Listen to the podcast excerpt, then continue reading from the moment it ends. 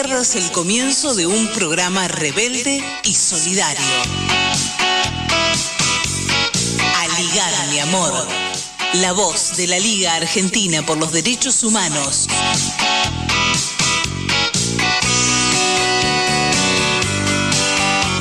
Y aquí estamos, ¿eh? cada vez somos más en Aligar, mi amor. Mi nombre es Marian Monzón y comenzamos este capítulo 109 de Aligar, mi amor, de este 26 de noviembre de 2022. Cerrando este, este librito ¿no? de este año, de este 2022, em, como cada sábado de 12 a 14, acompañándolos a ustedes en este programa de la Liga Argentina por los Derechos Humanos. Y como siempre, ¿no? Eh, somos un equipo y este equipo lo integramos en muchas personas o varias personas. Yo tengo un compañero a la derecha y una compañera a la izquierda, pero voy a saludar a mi compañera como corresponde, ¿no? Por ser este más sorora.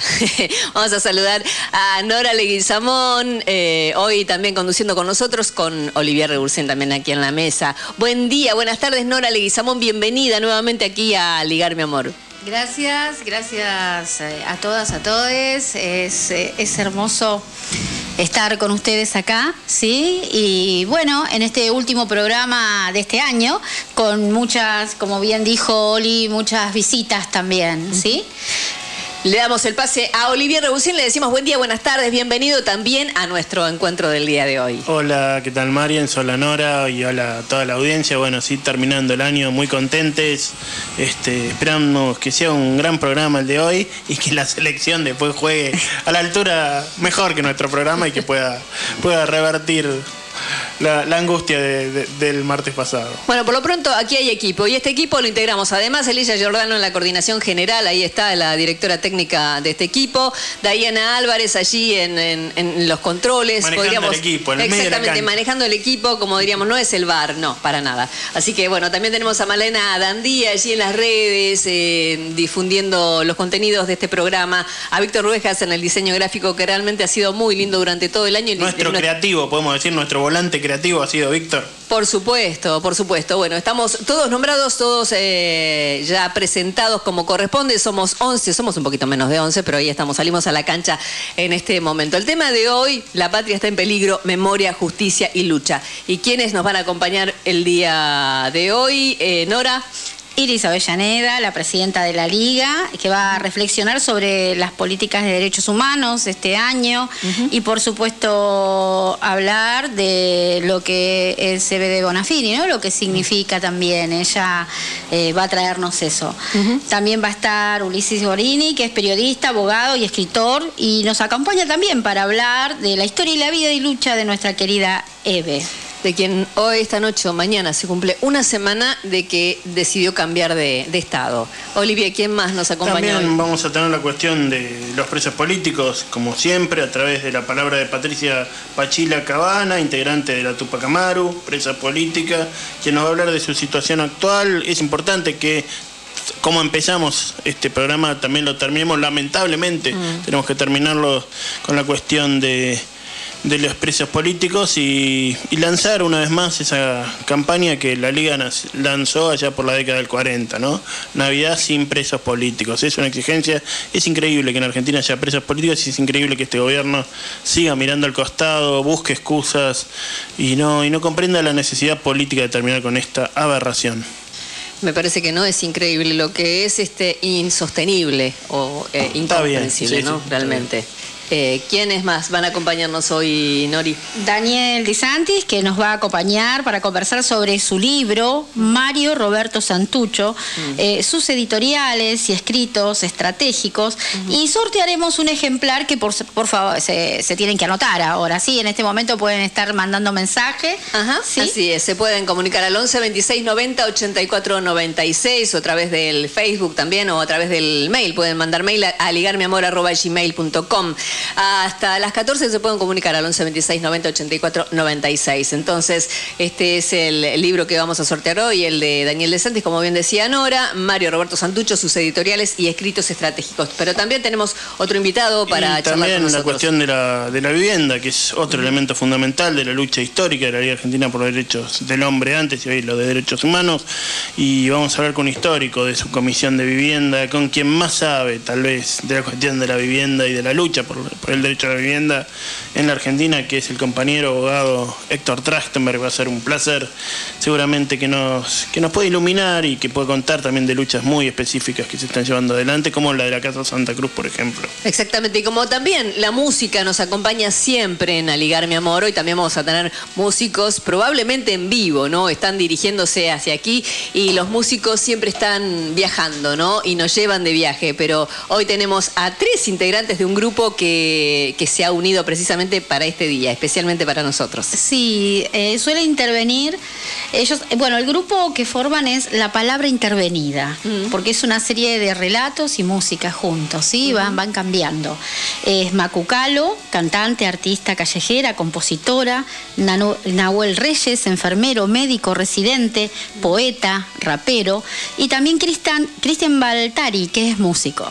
Bien, vamos entonces a musicalizar eh, a ligar mi amor el día de hoy. Como les decíamos, hasta las 14 los acompañamos hoy con eh, La Patria está en peligro, memoria, justicia y lucha. Vamos y venimos.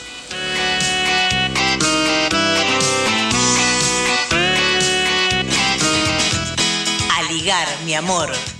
El programa de la Liga Argentina por los Derechos Humanos.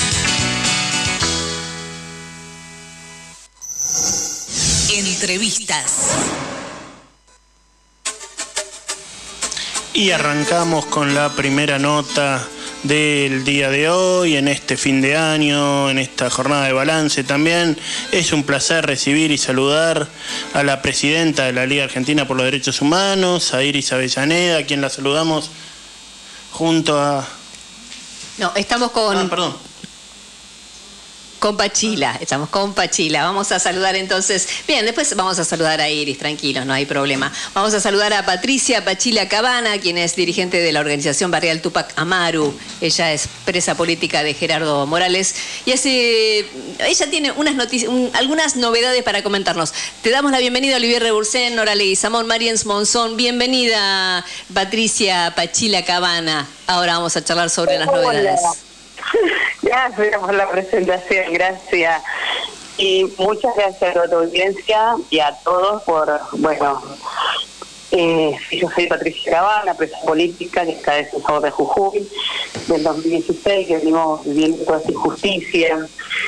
Eh, la verdad que es lamentable. eh, eh, es lamentable todo lo que vivimos y seguimos viviendo en este gobierno que estamos hoy, que cuando estábamos en la cárcel con mis otros compañeros somos mucho lo que cuando cambió este gobierno de Gerardo Morales aquí en Jujuy, cómo nos atropelló todas las cosas, la, las injusticias, pero incontables de, contar porque son muchísimas lo que hizo con todos nuestros compañeros, eh, con los que menos tienen, porque abusó de su poder y para hostigarlos, maltratarlos, jugar con la necesidad, con el hambre de cada persona, eh, años, días, meses, sin darle ninguna ayuda hasta poder quebrarlos y hacer que, que odien a la Tupac Amaru, que odien a Milagro Sala, que odien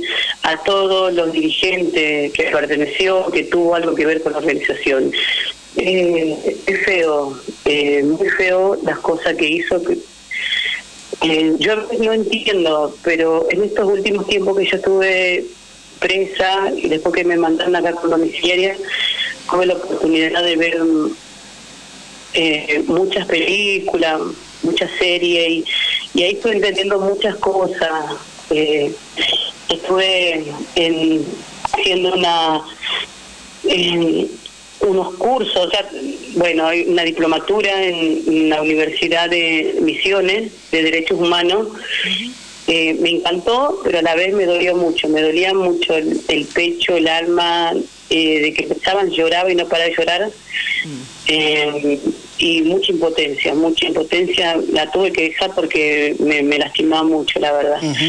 Eh, porque no puedo creer, me duele mucho, tanta gente que dejó su vida, dejó todo por tener derechos y, y hay veces nosotros los seres humanos nos olvidamos de dónde venimos, nos olvidamos de que hay muchas vidas, mucha historia, mucha gente que dejó todo para ganar todos los derechos que ganamos hasta, hasta ahora. Y lo estamos perdiendo porque nos estamos olvidando de todo, nos estamos, cada uno ve su necesidad, cada uno vive el día a día. Hay veces siento que la gente está más egoísta, hay veces siento que no sé qué pasa, no entiendo, porque esto es una cadena que no hay que romperse, no hay que romperla, porque si no vienen por todos nosotros y, y, y, es feo, todo lo que pasamos mis compañeros, yo, es horrible, todas las cosas que pasamos y que vivimos en la cárcel, entonces por esa razón eh, es horrible todas estas cosas que, que estuvimos todo este tiempo, eh, este tiempo en la cárcel, las cosas que sufrimos, la injusticia que vimos, las cosas que le pasaron a Milagro, eh, a mí me duele mucho por ella, muchas cosas. Me duele, yo la conozco y digan lo que me digan, yo la conozco, he vivido, son muchos años, de muy chica estoy con ella y sé lo que es ella. Una mujer muy, eh, ella es capaz de dejar de comer por dar a los demás, es dejar de... Eh, yo, yo todo lo que sé lo sé por ella, lo aprendí con ella, eh, he militado, estoy a donde estoy hoy eh, me siento orgullosa, más allá que hoy estoy en la cárcel, pero me siento orgullosísima de haber sido parte de la organización, y ser parte de la organización, de, de me siento orgullosísima de, de haber hecho la cantidad de cosas que en mi vida me hubiese imaginado haber hecho. Por gente, ser nadie, porque yo nunca, toda mi vida me he criado en la calle, he vivido vendiendo como vendedor ambulante, mi abuela fue vendedora ambulante y ella me crió en la calle pechando carros. Y mi vida no tenía más futuro que que no sé, terminar en la calle por ahí tomando, drogándome, no sé, porque mi vida era eso, no tenía estudio, no tenía nada y, y Milagro, no sé por qué razón, un día se acordó de mí o vio algo en mí, me hizo estudiar, me hizo me enseñó tantas cosas, me enseñó a caminar, me enseñó a ver la necesidad de todo, a sentir realmente, porque yo la viví. La viví, la pasé, sé lo que es no tener que comer, sé lo que es no tener una buena cama, un techo, donde te goté todos los días. Eh, Patricia, Patricia Pachila Cabanas, con quien estamos dialogando, eh, tanto aprendiste, tanto te enseñó y tanto, tanto absorbiste todo esto que eh, aún a pesar de estar en prisión domiciliaria lograste avanzar, crecer y, tener una mejora también a nivel este, de estudios, ¿no, Pachila? Sí, la verdad que en la cárcel leía mucho eh, porque no entendía, o sea, no entendía todas las cosas que nos pasó, porque si yo me robé un alfiler, meteme presa, si me robé algo, meteme presa, pero eh, yo vivía con mi Grady, con Mirta, y prácticamente todos los días a las 7 de la mañana a salíamos a las 1, 2 de la mañana, pero la unamos porque éramos unas maquinitas que laboramos día y noche, y lo único que nos interesaba era que toda la gente eh, pueda tener un, un, un, plato de comida en su casa, que, que podamos llegar con la necesidad de trabajo, salud y educación para todos. O sea, eso era el objetivo que siempre lo teníamos plasmado ahí grabado y todos los compañeros de, de todos los sectores de la organización de una punta a la otra era lo que pensamos y queríamos ayudar, queríamos, podíamos, porque éramos una organización de desocupados, una organización con gente que, que nunca tuvo una profesión y que empezamos a trabajar y a trabajar y después se fue agrandando y haciendo más grande, más grande. Y bueno, entonces yo cuando estaba en la cárcel decía esto, no entendía, no entendía y leía y leía y bueno, de ahí eh, empecé a, dije, cada casa es un mundo, cada casita que hay en la organización y en todas las localidades es un mundo. Y eso se tiene que saber, eso tiene, se tiene eh, la gente, porque acá el odio y la bronca racial y de todo sentido que metió Morales hacia nosotros, hacia, a todos los que pertenecimos a la organización, eh, era impresionante. Entonces vos decías, Pacamaru, uh, éramos lo peor. Entonces dije, eh, quise, dije, bueno, quiero hacer eh, comunicación social, aprender a, tratar, porque a mí me costó muchísimo salir a la cuarta y le hablaba, yo jamás hablaba por radio, jamás hablaba por em, entrevistas, esas cosas, para mí eso no, nada, ¿me entendés? Entonces tuve que aprenderlo y entonces dije, bueno, hay que difundir esto, hay que difundir, eh, así como yo tengo un mundo, una vida, así miles de familias que vinieron a la organización vienen con un, con un mundo muy triste, más, peor, igual, mejor, lo que sea, pero cada uno tiene. Entonces la gente tiene que saberlo. El, eh, el, argentino tiene que saber, esto no, no, no, nos regalaron por bonito, no nos dieron porque eh, porque nosotros éramos, no, nosotros nos dieron porque vieron que realmente trabajamos, realmente hacíamos, realmente vieron las construcciones, acá no se sopló y se hizo todas las casas solitas, acá fueron días, horas, meses, años de lucha, Pachila. de Pachila, te habla Nora Leguizamón, ¿qué tal? ¿Cómo estás, Pachila? Eh, mira, te abrazamos desde acá, Seguramente nos vamos a ver en el año, el otro día estuvimos hablando, ¿cómo estás? Sí. Eh, abrazo a los nenes, ¿sí? Esperemos que tu, tu libertad, ¿sí? Eh, la ansiamos, eh, creo que tiene fecha, queremos eh, abrazarte en esto. Y, y bueno, eh, bueno, es verdad que la, de la fecha, o sea, eh, creemos yo, yo personalmente la verdad no estoy convencida, no no no lo veo, no porque ellos me dan para el 9 de enero. 9 de enero, sí, del 2023. Sí. Pero, del 2023, claro, pero, o sea, eso, digamos, porque ya podría entrar con la condicional. Yo ¿Pensás que la pueden hacer un poquito más? Es para en octubre, bueno, eh, ya está. Dicen en enero, bueno, en enero. Pero en enero están todos de feria, así que para mí no me van a seguir piloteando y dando vueltas. No creo en la justicia realmente jujeña, así que no creo que me den la libertad en esa fecha. Si lo llegan a hacer, buenísimo, pero no lo creo. La verdad yo sinceramente no lo creo, así como yo y mis otros compañeros que seguimos presos y que seguimos con domiciliario en cada domicilio y, y bueno, que cada uno tenemos que ver la forma, manera de, de poder sostenernos porque más allá que estamos acá presos nos cuesta muchísimo, no sé, es peor el doble de gasto de todo. Por supuesto, sí. Así que pedimos desde acá la libertad de todas y todos los presos políticos. Pachila, te abrazamos. Eh, Patricia Cabana, una gran compañera que seguramente vamos a ir a visitar. Un abrazo desde Aligar, mi amor. Y de paso te felicitamos también por ser eh, una nueva comunicadora popular que seguramente eh, tendrá la posibilidad de permitirnos saber de buenas fuentes la verdad que ocurre en Jujuy. Un abrazo, Patricia Pachila Cabana, dirigente de la organización Barrial Tupac Amaru. No, muchísimas gracias a ustedes y hoy un día me duele mucho, estoy muy emocionada por Argentina, eh, estoy muy emocionada en todo, esta mañana me levanté y estoy a mí por ahora. Gracias por darme un, un lugar en, en, su radio y poder eh, eh, decir lo que siento y lo que pienso y, y nada, muchísimas gracias por eso. Un abrazo. Abrazo. empresa política, ¿no? De Gerardo Morales. No, gracias a toda su audiencia porque siempre eh, han creído nosotros y siguen levantando y pidiendo la libertad de todos los presos políticos de la Argentina. Muchísimas gracias. Entrevistas. Aligar, por la libertad de las presas y los presos políticos.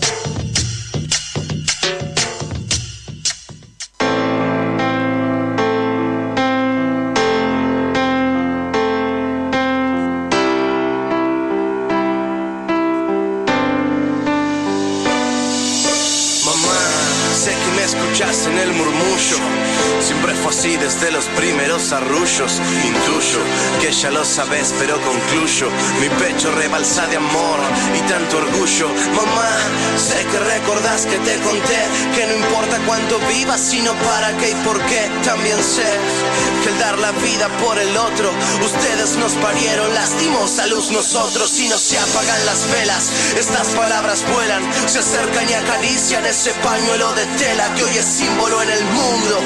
Y también fuego para aquellos tan derechos, tan humanos y tan ciegos. Desde luego que estoy vivo en tu lucha ecuánime. Desde las primeras marchas en esa pirámide. Escúchame, mami, que vivo en tus venas como Mari, como Esther, como Azucena. Valió la pena, te digo más. Hoy hay miles de personas que no dan un paso atrás porque juntos encontramos la manera. Si las vallas son muy altas, conseguimos escaleras y que digan lo que quieran. Esos de siempre, las madres son rebeldes, locas, prepotentes. Vencimos a la muerte, vencimos al verdugo, vencimos porque hay luz donde antes había un nudo. Intentó pero no pudo perpetrarse el yugo. Vencimos por tu voz cuando el pueblo quedaba mudo. Hoy somos 30.000 almas que te escudan. Por más que algún cobarde nos venga a poner en duda, por más que algún cobarde se atreva a golpearte, somos vida, somos paz, somos amor y somos arte. Somos millones que respiran en tu ser. Vivir es resistir, porque resistir es vencer. Porque tus manos sobran donde no hay salida. Porque tu corazón nuestro legado anida. Porque tu voz aún grita, aparición con vida. Porque derechos humanos son pan y comida.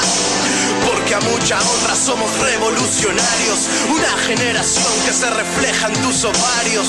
Que los soy fiel a tu estilo. Que se vayan a la mierda, soy lacayo sin destino. Varios caminos, un punto en el que se chocan. Amor por el que sufre y repudio al que lo provoca. Mamá, te amo y sé que me amas. Tan distinta y tan igual a las demás mamás. Cuando él manda más tortura junto al débil está siempre. Qué placer es compartirte con tanta gente. Y no, no hay celos, mi familia está completa. Sos la madre de Argentina y del planeta.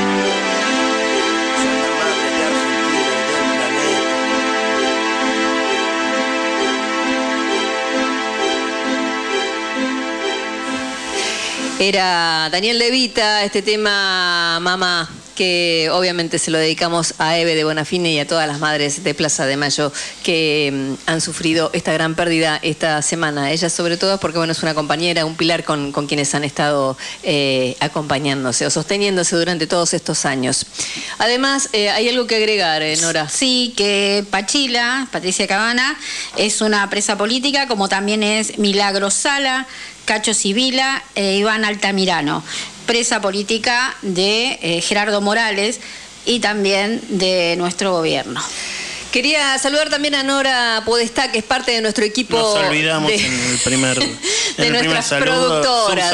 claro, viste, teníamos, teníamos el equipo de- de este incompleto, equipo. no éramos los Y 11. también, ya que estamos con los saludos, vamos a saludar a las radios, no lo voy a hacer también como lo hace Marian siempre, Ah. pero hay una nueva que se incorpora a las repetidoras, es importante mencionarla, FM Patria 97.9 del Lago Pueblo, es la más reciente de las radios comunitarias que se suman a Alma en esta multiplicidad de voces. También la FM La Propaladora 106.5 por los barrios de Neuquén, que es la que sale, estamos saliendo al aire en este mismo momento, Radio Panamericana FM 99.3 de Huerta Grande Córdoba, FM Inclusión 102.3 de Gualeguaychú, provincia de Entre Ríos, Radio Líder 97.7 en la FM de Luján, provincia de Buenos Aires, Radio Tos- La Tosca de La Pampa y FM Riachuelo 100.9 FM. Así es, y los oyentes se comunican, viste, al 11 26 90 84 96, porque no son interesados en los libros, no, no, ellos se, se comunican porque nos quieren saludar a nosotros, a Ligar Mi Amor, por supuesto, ¿no? La gente del programa de la Liga, ¿o no? Buen día, querida producción de Aligar Mi Amor.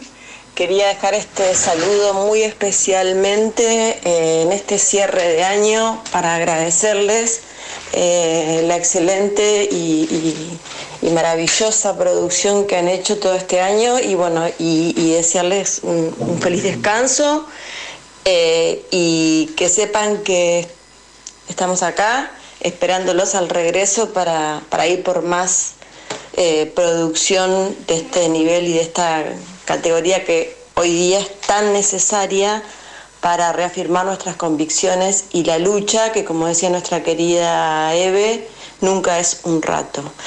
Además aprovecho para agradecer el medio Es la Violencia 2 de Roberto Samar, el libro que me hicieron llegar muy especialmente hasta mi domicilio eh, y que yo estoy disfrutando y que será usado para una próxima producción eh, investigativa. Abrazo enorme y bueno, desde ya felices fiestas también eh, y felices vacaciones. Muchas gracias, Analia Miller, también, bueno, por, por este saludo. Saludamos a todos los oyentes que se han comunicado al 11 26 90 84 96. También a cada uno de quienes nos han acompañado durante el año eh, en esta a, Mi Amor, el programa de la Liga Argentina por los Derechos Humanos.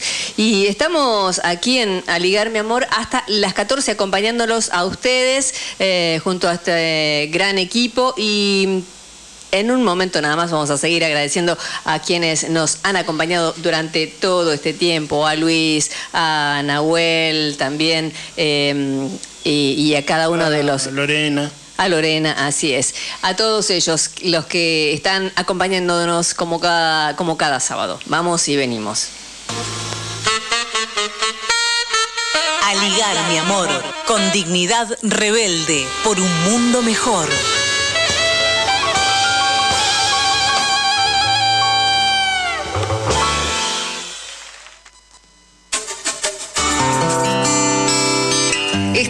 Formate en responsabilidad social. Hoy el conocimiento solo no alcanza. En EduForce te ayudamos a comprender la realidad y te damos las herramientas para llevar la responsabilidad social al interior de tu organización. Desde un proyecto hasta una estrategia integral, te enseñamos a diseñarlos, ejecutarlos y a medir y comunicar los resultados. En nuestra plataforma digital podés encontrar textos, videos y participar de clases en tiempo real con el profesor y otros alumnos. Lo haces a tu ritmo y desde la comodidad de tu casa. Llevamos más de 10 años formando las nuevas generaciones de líderes comprometidos con el desarrollo sostenible y ahora también en perspectiva de género. Ingresa en eduforce.com e inscribite. En Acercándonos Ediciones, producimos y distribuimos materiales culturales promoviendo la pluralidad cultural, el pensamiento crítico y la interacción como herramientas para construir un mundo mejor y más justo. Te invitamos a recorrer nuestros espacios en las redes y así conocernos un poco más. Súmate y participa en las actividades. Búscanos en redes sociales como Acercándonos Cultura y en nuestra página de internet www.acercándonoscultura.com.ar. Te esperamos. A Ligar Mi Amor, el programa de la Liga Argentina por los Derechos Humanos, no solo se emite los sábados a las 12 por AM740 Radio Rebelde. Podés escucharlo también por YouTube y Spotify y seguirnos en Facebook y Twitter cuando quieras. Seguinos en las redes como A Ligar Mi Amor para comentar y compartir los informes y las notas. Acordate, A Ligar Mi Amor. Decimos no a la construcción de una base yanqui financiada por el Comando Sur del Ejército de Estados Unidos. No a la base camuflada de ayuda humanitaria. Por la defensa del territorio y nuestros bienes naturales. Fuera yanquis de Neuquén.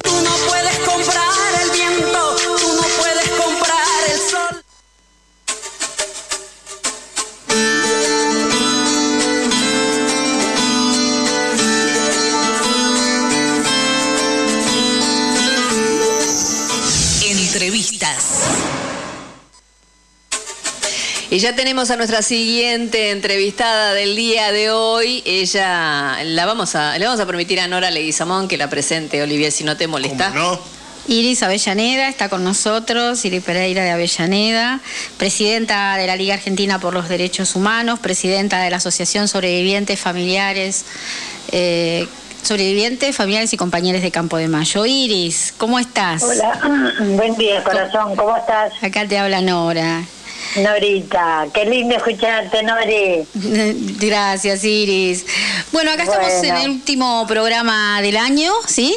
Y eh, queremos, por supuesto, queríamos tu palabra, eh, para hacer una evaluación de lo que fue el trabajo de la liga, tus actividades, que siempre es una agenda bastante ardua, ajustada, eh, y bueno, para hablar de también de, de EVE, ¿no? De la partida de EVE. Bueno, mira, ha sido un año terrible, un año muy fuerte, un año con muchas pérdidas, pero este bueno, lo de Eve, viste, que sea como sea, era una madre de Plaza de Mayo y vos sabés que, que cada vez que fallece una de las viejitas es un pedacito de nuestro corazón que se va. Pero bueno, es la vida, es la vida, como dice el refrán, del polvo salimos y al polvo vamos, de vuelta. Pero eh, se siente, se siente porque ya varias madres han fallecido, este ha sido un, golpe tremendo porque ha sido una mujer este muy combativa, muy militante, un poco rebelde. Bueno, la rebeldía es lógico por la situación que hemos vivido. Eh, hoy justamente me estaba acordando de, de acá de Burlingame en una charla que me dieron, que me regalaron un cuadrito, no, que me regalaron un cuadrito y me pusieron que eh, la levantada de puños es mi rebeldía. Y bueno, eh, es así, desgraciadamente es así, porque uno tiene buen sentimiento, tiene mucha militancia, tiene mucho amor a todo, pero llega un momento que, viste, uno dice, pero la puta, ¿qué hicimos tantos años? Y estamos cuando vinimos de España, pero la, la, la lucha continúa, Son, son muchos años de lucha, hemos perdido varios, varios personas queridas, este, pero bueno, es la vida, es la vida. La vida sigue, ahora estos días hemos perdido también un compañero de la asociación, este Julito Altano, pero bueno, eh, hay que seguir, hay que seguir el ego de ellos, que ha sido tan militante, como Eve, como Delia, como todas las, las mamás que han fallecido. Iris, muy buenos días. Oli te saluda, ¿cómo estás? Hola, Oli querido, ¿cómo te va? Bien, qué lindo hablar contigo. Bueno, Iris, eh, ahí mencionaba la Asociación de Campo de Mayo. La lucha por la recuperación de Campo de Mayo ha sido una de las que te ha tenido como protagonista fundamental este año, este primer año de presidencia de la Liga. ¿Qué balance haces? Y, y si hay alguna expectativa hacia un año que es un año electoral, de que realmente se pueda construir realmente el sitio de memoria en Campo de Mayo. Mira, Vos sabés que eh, hace ya eh, que estamos en la asociación, que soy presidenta ya hace tres años, pero en estos tres años hemos hecho muchas cosas. No hemos ganado el respeto, eh, porque vos sabés que meterse en Campo de Mayo no es nada, Nada fácil, claro que sí. Lágrimas de sangre hemos hecho los compañeros y yo luchando por tener ese sitio. Eh, no en vano, viste, nos reconocieron de hacer el eh, que nos habían banalizado la, la imagen del negrito, y la hicieron la hicieron ellos. Entonces es una pateada que le ganamos. Eh, lo mismo con el juicio de viste del negrito que estaba todavía los milicos no estaban condenados como corresponde. Se pudo obtener la confirmación de las condenas. Claro, hicimos esa movida en Comodoro Pi y a los dos o tres días salió. Entonces, viste, la, vos sabés que la- desgraciadamente la- las cosas se ganan en la calle, militando, no sentada atrás de un escritorio con el telefonito en la mano. Pero bueno, desgraciadamente estamos como estamos, pero estamos felices porque hemos logrado muchas cosas. Ya para el año que viene, creo que para marzo ya vamos a tener el sitio de memoria y poder este tener un lugar a donde podemos ir a homenajear a nuestros queridos compañeros porque sabemos que ahí hay enterramiento. Que Iris. la, la pretensión nuestra era que se hiciera en el campito, pero como está en estudio, se, se va a hacer en la ruta 202 y Presidente Perón. Claro. Eh, ¿Cuánto sería el próximo ingreso al campito, Iris? ¿Tenemos fecha? Sí, tenemos fecha para el 18. El ¿De 18. diciembre? Sí, ahora de diciembre, sí. Sí, porque queríamos hacerlo los primeros días, pero como hay este muchos actos, muchas cosas, entonces bueno, lo dejamos para el 18. Este, vamos a entrar al campito, ¿viste? Como lo hacemos siempre. Como lo hacemos siempre. Como lo hacemos siempre, sí, sí, sí, sí. Por suerte tenemos poder de convocatoria y nos acompaña mucha gente. Eso es bueno, eso es bueno. Queda entonces esa, esa actividad pendiente para el 18 de diciembre, Iris. Exacto. El ingreso al exacto. Campito, tenga- ¿tenemos el horario Sí. ya? eh, a las 2 de la tarde. A las 2 de la tarde. Claro, vamos a, estamos citados a la una, cosa que a las 2 ya estemos adentro. Claro, para, Si llega a hacer mucho calor, viste, ahí estar en la puerta, no sabe que está bien que hay algunos árboles, pero, no, pero hace calor. Pero pega fuerte el calor. Está pegando fuerte el calor, ¿eh? Eh, también eh, te van a entregar ahora, puede ser, el día 29 no voy a poder estar esta vez. Eh, ¿Puede ser en la Unión Cultural Armenia, una distinción? sí, sí, sí, los compañeros de Armenia estoy citada para el día 29 a las 8 de la noche, así que, bueno, iré a recibirlo. Así es. Mira, te cuento otro reconocimiento más. Soy feliz, mira, soy re feliz. Mira, ayer estuve en el, en el acto de, de, hicieron un homenaje a Eve en el Hospital Posada y se presentaron dos libros. Y ahí arreglé con los compañeros con de, la, de la asociación que vamos a hacer el museo itinerante que yo tengo, lo vamos a poner en el hospital. Así que la verdad que estoy re, re feliz, re feliz con lo que hago. Grande, grande. Con lo que, hago y con lo que me responde la gente, ¿viste? También estuve en un debate de la película en un colegio de fines en Moreno antenoche. Así ¿Y cómo fue eso, Iris? Puedo decirte que es muy impresionante verte estar en el cine. Yo vi dos veces la película este y cuando aparece tu imagen y todo es muy impactante para todos los que te conocemos. ¿eh? Te digo eso. Eh, sí, sí, sí. Bueno, nosotros hicimos el debate anteayer donde, claro, esa la película Está buena, está buena esa película porque, bueno, es una réplica. Pero le falta un poquito, porque ahí, por, ejemplo, a mí a mí no me pidieron permiso para ponerme en la película. Ah, mira vos, eso no sabía. Que si a mí me hubieran pedido permiso, hubieran a lo mejor ampliado un poquito más el caso de Negrito, porque el caso de Negrito ha sido emblemático, una cosa terrible. Pero bueno, anda a saber qué es lo que pasó, por qué razones no, pero yo Estoy contenta, estoy muy contenta porque porque esa película nos viene bien para llevar a los colegios, a las universidades, todos los lugares donde nos llaman para debatir. Para debatir.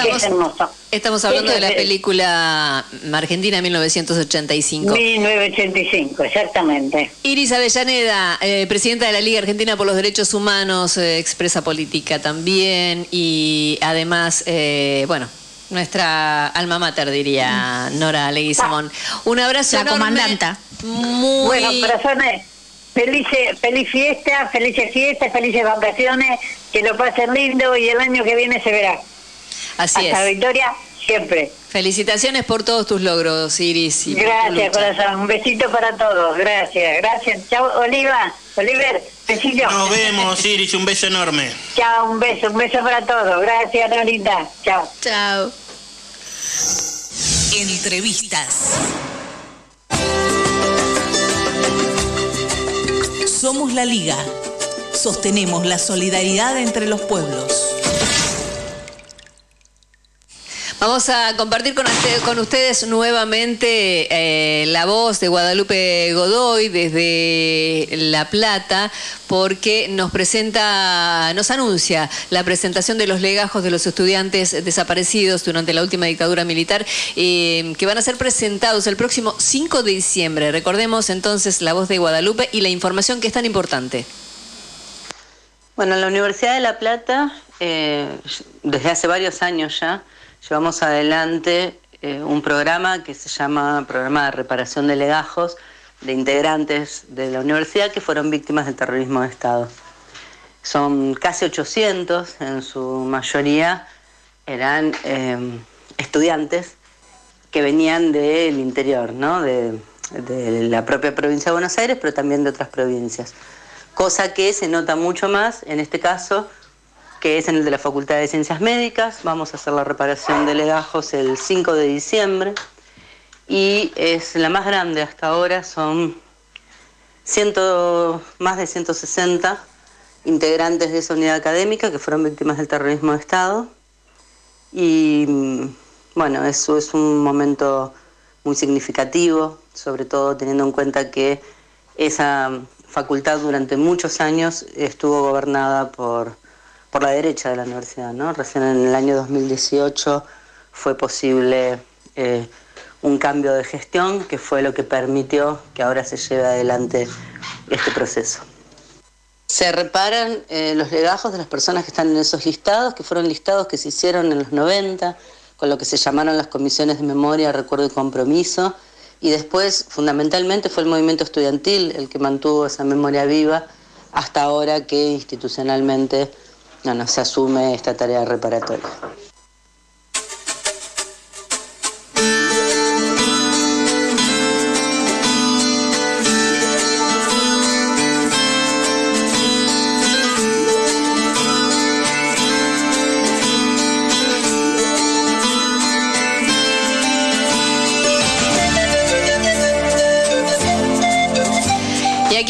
Estamos en Aligar mi amor, estamos con visitas, como decíamos, tenemos a, un grupo de músicos, como antes nos contaba Nora Leguizamón, está Macu Calo, quien es cantante, artista, compositora, Nahuel Reyes, eh, también, eh, él es enfermero, médico residente, ahora estás con mucha plata vos, ¿no? Ganando mucha plata. Bien, eh, poeta, rapero y también está Cristian Baltari, quien es músico, están aquí con nosotros Eh, los vamos a saludar primero, preséntense cada uno, y eh, después vamos a escuchar el tema que ustedes nos van a presentar. ¿Qué tal? Buenas tardes. Bueno, un gusto estar acá. Gracias por recibirnos. Gracias a Norita por convocarnos. Un placer estar con ustedes aquí en el día de hoy. Mucho calor, aquí está hermoso, así que nos recibieron con mucho cariño, con agüita. Así que felices.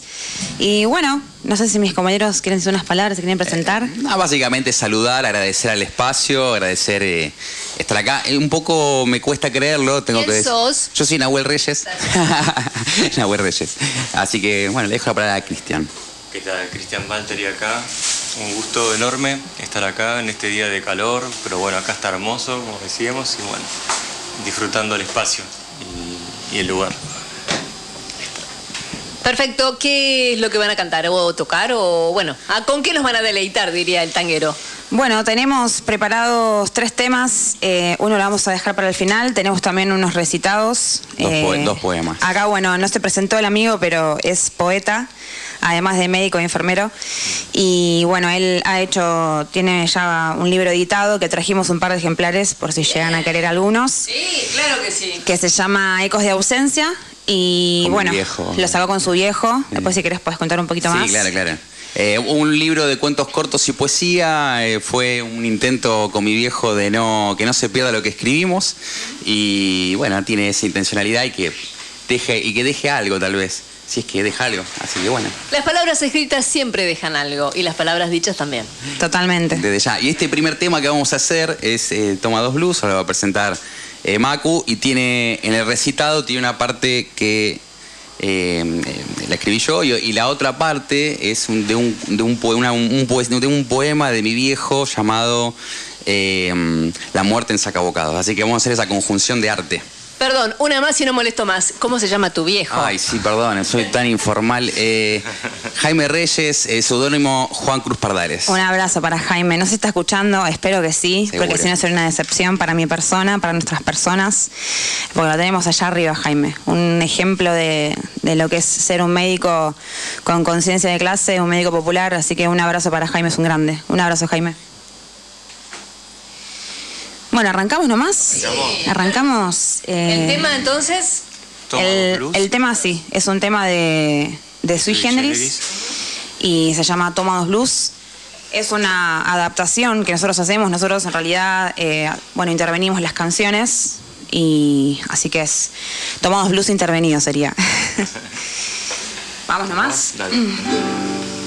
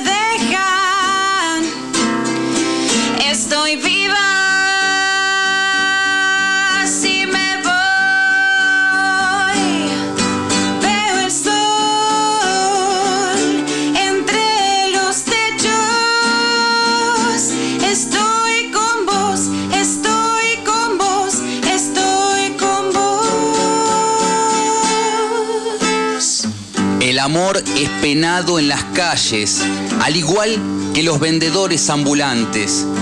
Las chicas más humildes son escupidas a una fosa cadavérica por abortar.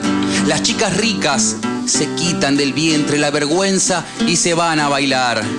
El artista callejero es perseguido por darle sentido a una vida sin sentido. O incluidos. Excluidos, sin duda, en un sistema que no brinda oportunidades, pero incluidos discriminatoriamente en el sistema penitenciario y en los servicios funerarios. Si sos abogado o empresario, se conoce por adelantado el precio de tu libertad. Si sos eh, negro o villero, se sabe de antemano cuál será tu segundo hogar.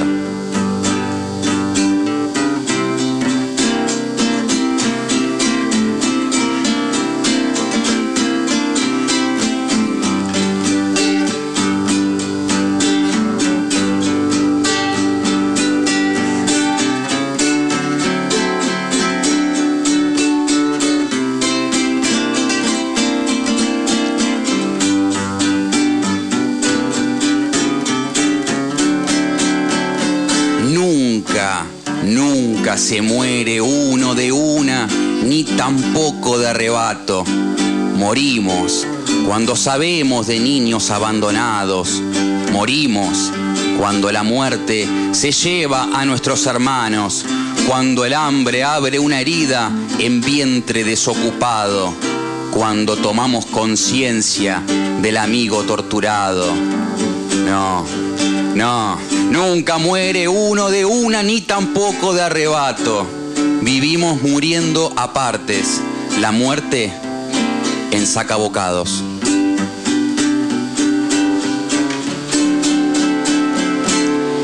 Se va el tren, se va lejos.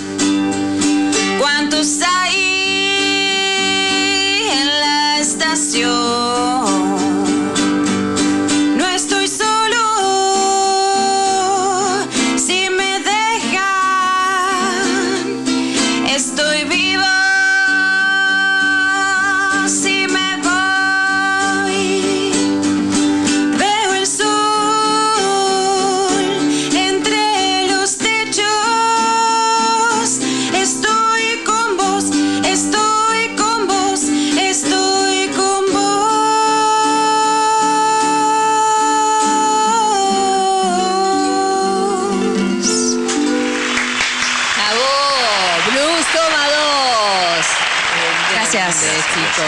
Buenísimo el tema. Los invitamos a quedarse hasta el final. Dale. Eh, ahora ya tenemos una entrevista, eh, seguimos con el programa, pero ustedes nos musicalizan hoy, ¿está bien? Buenísimo. Gracias, chicos. Gracias. Muchas gracias.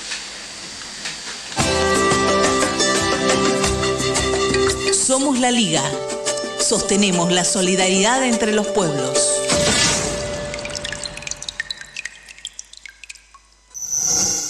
Entrevistas.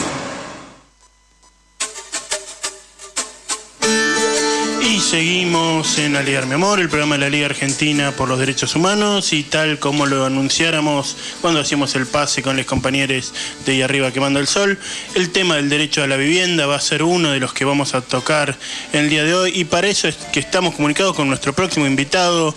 Él es abogado, es un especialista en la lucha popular por el derecho a la vivienda y es un símbolo para todos los que hemos pasado alguna vez por la Comisión Jurídica de la Liga. Me refiero al abogado, al doctor Héctor Trachtenberg, a quien saludo aquí, Olivier Robursen, para ligar mi amor el programa de la Liga junto a Marian Monzón. Te saludamos, Héctor. Muy buenos días. Hola, buenos días. Un gusto estar en nuestro programa. Nuestro. eso, Claro que sí. eso, bien. Claro que sí, claro que sí, Héctor. Bien, bueno, queríamos no perder la oportunidad de este último programa del año para que junto a vos pudiéramos hacer algún balancecito de lo que fue la lucha por el derecho a la vivienda en la ciudad y sobre todo saber las informaciones de, de lo que tiene que ver con con el desalojo de la Casa Santa Cruz y, y la lucha que viene llevando la Liga para evitar esto, ¿no es cierto?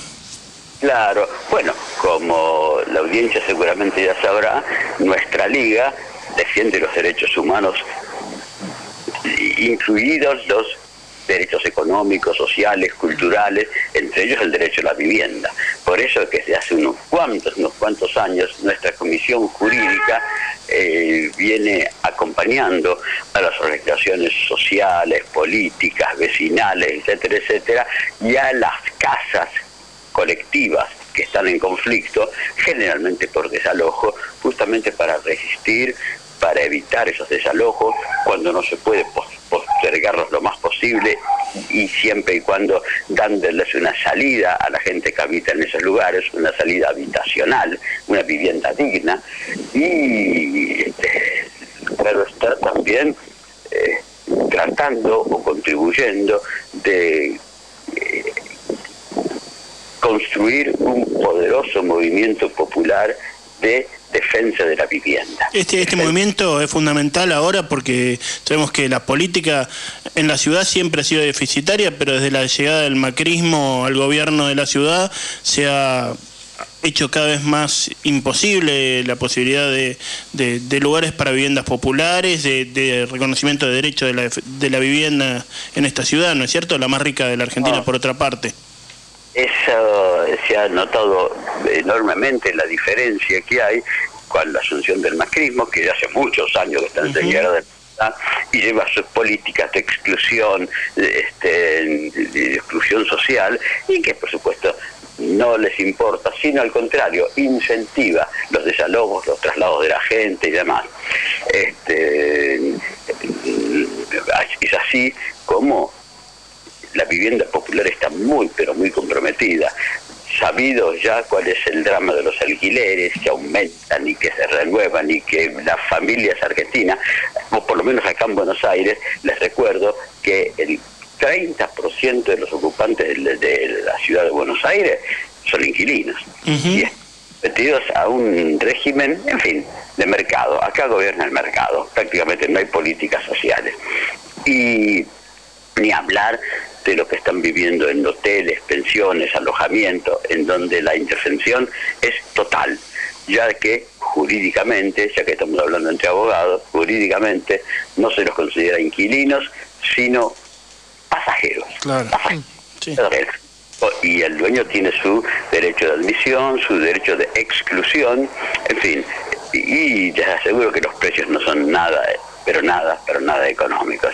Y ni hablar tampoco de las miles de personas, de familias enteras que están en las villas, asentamientos populares, y, por lo tanto es una problemática muy, pero muy difícil de abordar.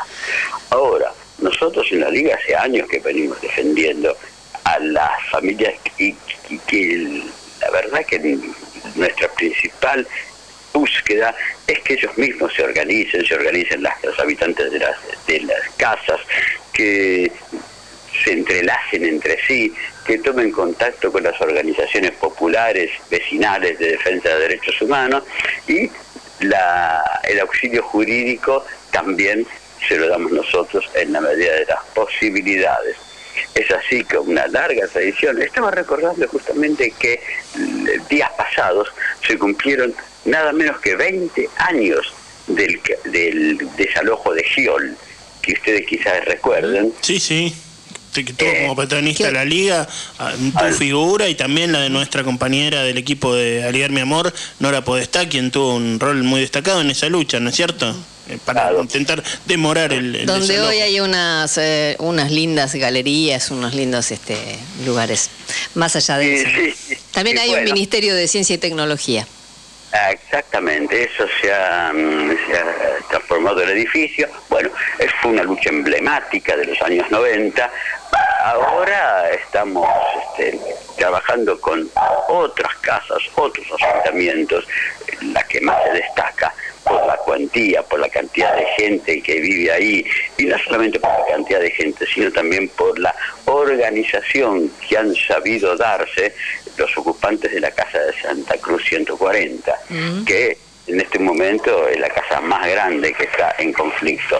En realidad tenemos un juicio de desalojo que lo venimos llevando, sosteniendo desde hace 12 años.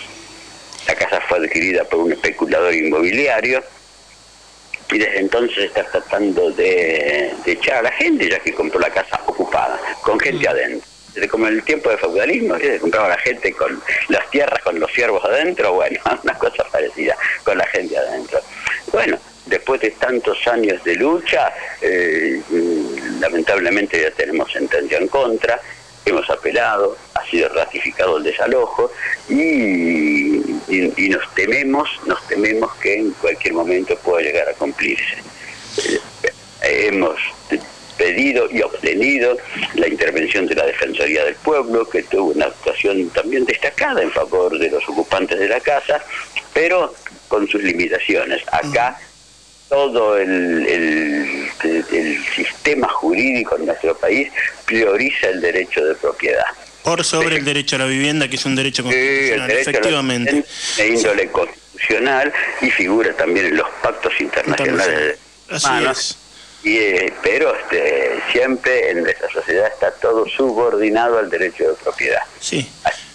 Bueno. Afortunadamente, Héctor, eh, podemos tener abogados comprometidos como vos, como Rosa, como jóvenes abogados que se han incorporado a la lucha de la Liga eh, en los últimos años en la cuestión de la vivienda, en algo fundamental.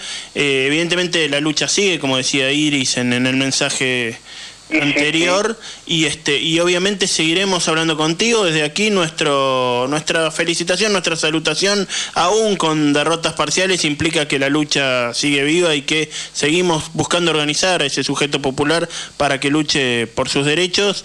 Te queremos agradecer mucho esta nueva participación en el programa y siempre los micrófonos abiertos para la comisión jurídica y para la comisión de vivienda de la liga En eso estamos. Bueno, gracias por el espacio y cualquier novedad, cualquier cosa que se quiera agregar, sé, sabemos que contamos con el programa de Aligar Mi Amor. También un abrazo enorme a Rosa Herrera y a su mamá, que siempre nos escucha.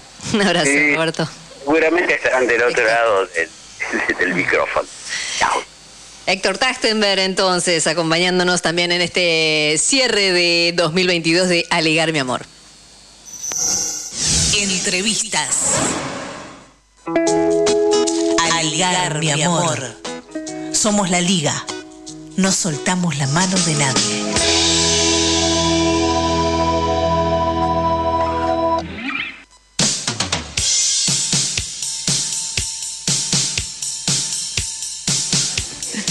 Bueno, quería comentarles antes de irnos, antes de cerrar esta primera hora de Aligar mi amor, que el domingo pasado, 20 de noviembre, se realizó el decimoséptimo Encuentro Nacional de Movimiento Argentino de Solidaridad con Cuba, más Cuba, donde más de 100 delegados eh, representando a 15 provincias, acompañados por cubanos residentes en nuestro país y graduados en universidades cubanas, trabajaron en cuatro comisiones relacionadas con temas como bloqueo, brigadas de trabajo y voluntario, eh, trabajo voluntario, e internacionalismo y comunicación.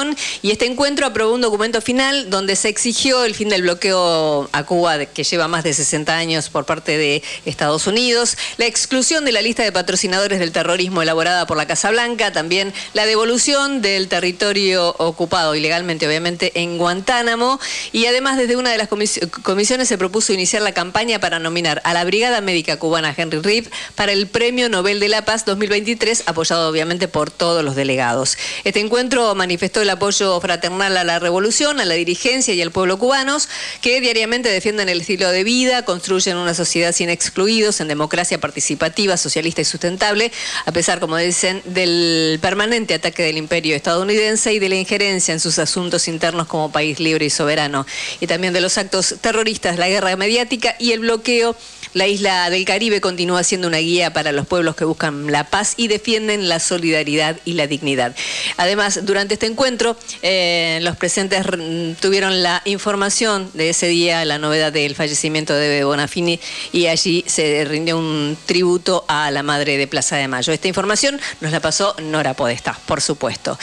Así vamos cerrando esta primera hora de Aligar mi amor. Para la segunda hora tenemos más música con los chicos que están aquí acompañándonos el día día de hoy. Y también eh, a Ulises Gorini, autor de mm, Los Caminos de la Vida, ¿no? El libro que relata sobre la historia de Eve de Bonafini y la, y la lucha de las madres. En realidad, Ulises Gorini es mm, un integrante más de, ese, de esa agrupación de, mm, madres de Plaza de Mayo. Y también eh, queremos saludar a las radios que nos acompañan. Les mandamos un abrazo a todos, después los vamos a nombrar.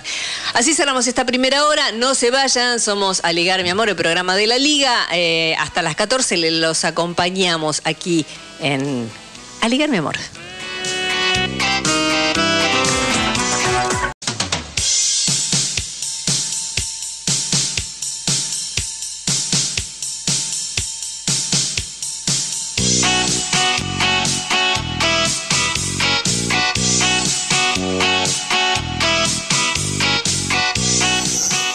Entrevistas. Y arrancamos directamente con la entrevista en esta segunda hora de Aligar Mi Amor. Sí, Marian, sí. Bueno, la semana pasada, el fin de semana pasado, recibimos la triste, dolorosa noticia del fallecimiento de la presidenta de la Asociación Madre de Plaza de Mayo, Eve Bonafini.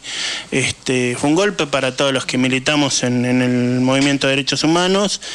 Y nos parecía interesante para cerrar este año terminar con un homenaje a Eve este, en estas circunstancias, pero en cualquier otra también. Y qué mejor que la palabra de quien ha sido uno de sus más estrechos colaboradores, de quien ha sido su biógrafo y quien ha sido también este, autor de este, La Rebelión de las Madres, un libro que fundamental para muchos que hace unos años dedicamos a tratar de investigar el movimiento de, de derechos humanos, que es precisamente el abogado, periodista, escritor, profesor de historia y muchas otras cosas más que seguramente nos va a ir contando Ulises Gorini, quien está presente aquí junto a nosotros en el estudio, le damos la bienvenida y le agradecemos mucho que se tome estos minutos para poder hablar de Eve y también de lo que es la lucha histórica de las madres con nosotros. Bienvenido, Ulises. Bueno, muchas gracias. Gracias a ustedes por darme esta oportunidad de hablar en este momento sobre, a menos que de, Eve de Bonafini, una voz que, que nos va a faltar eh, de aquí en adelante, ¿no? Porque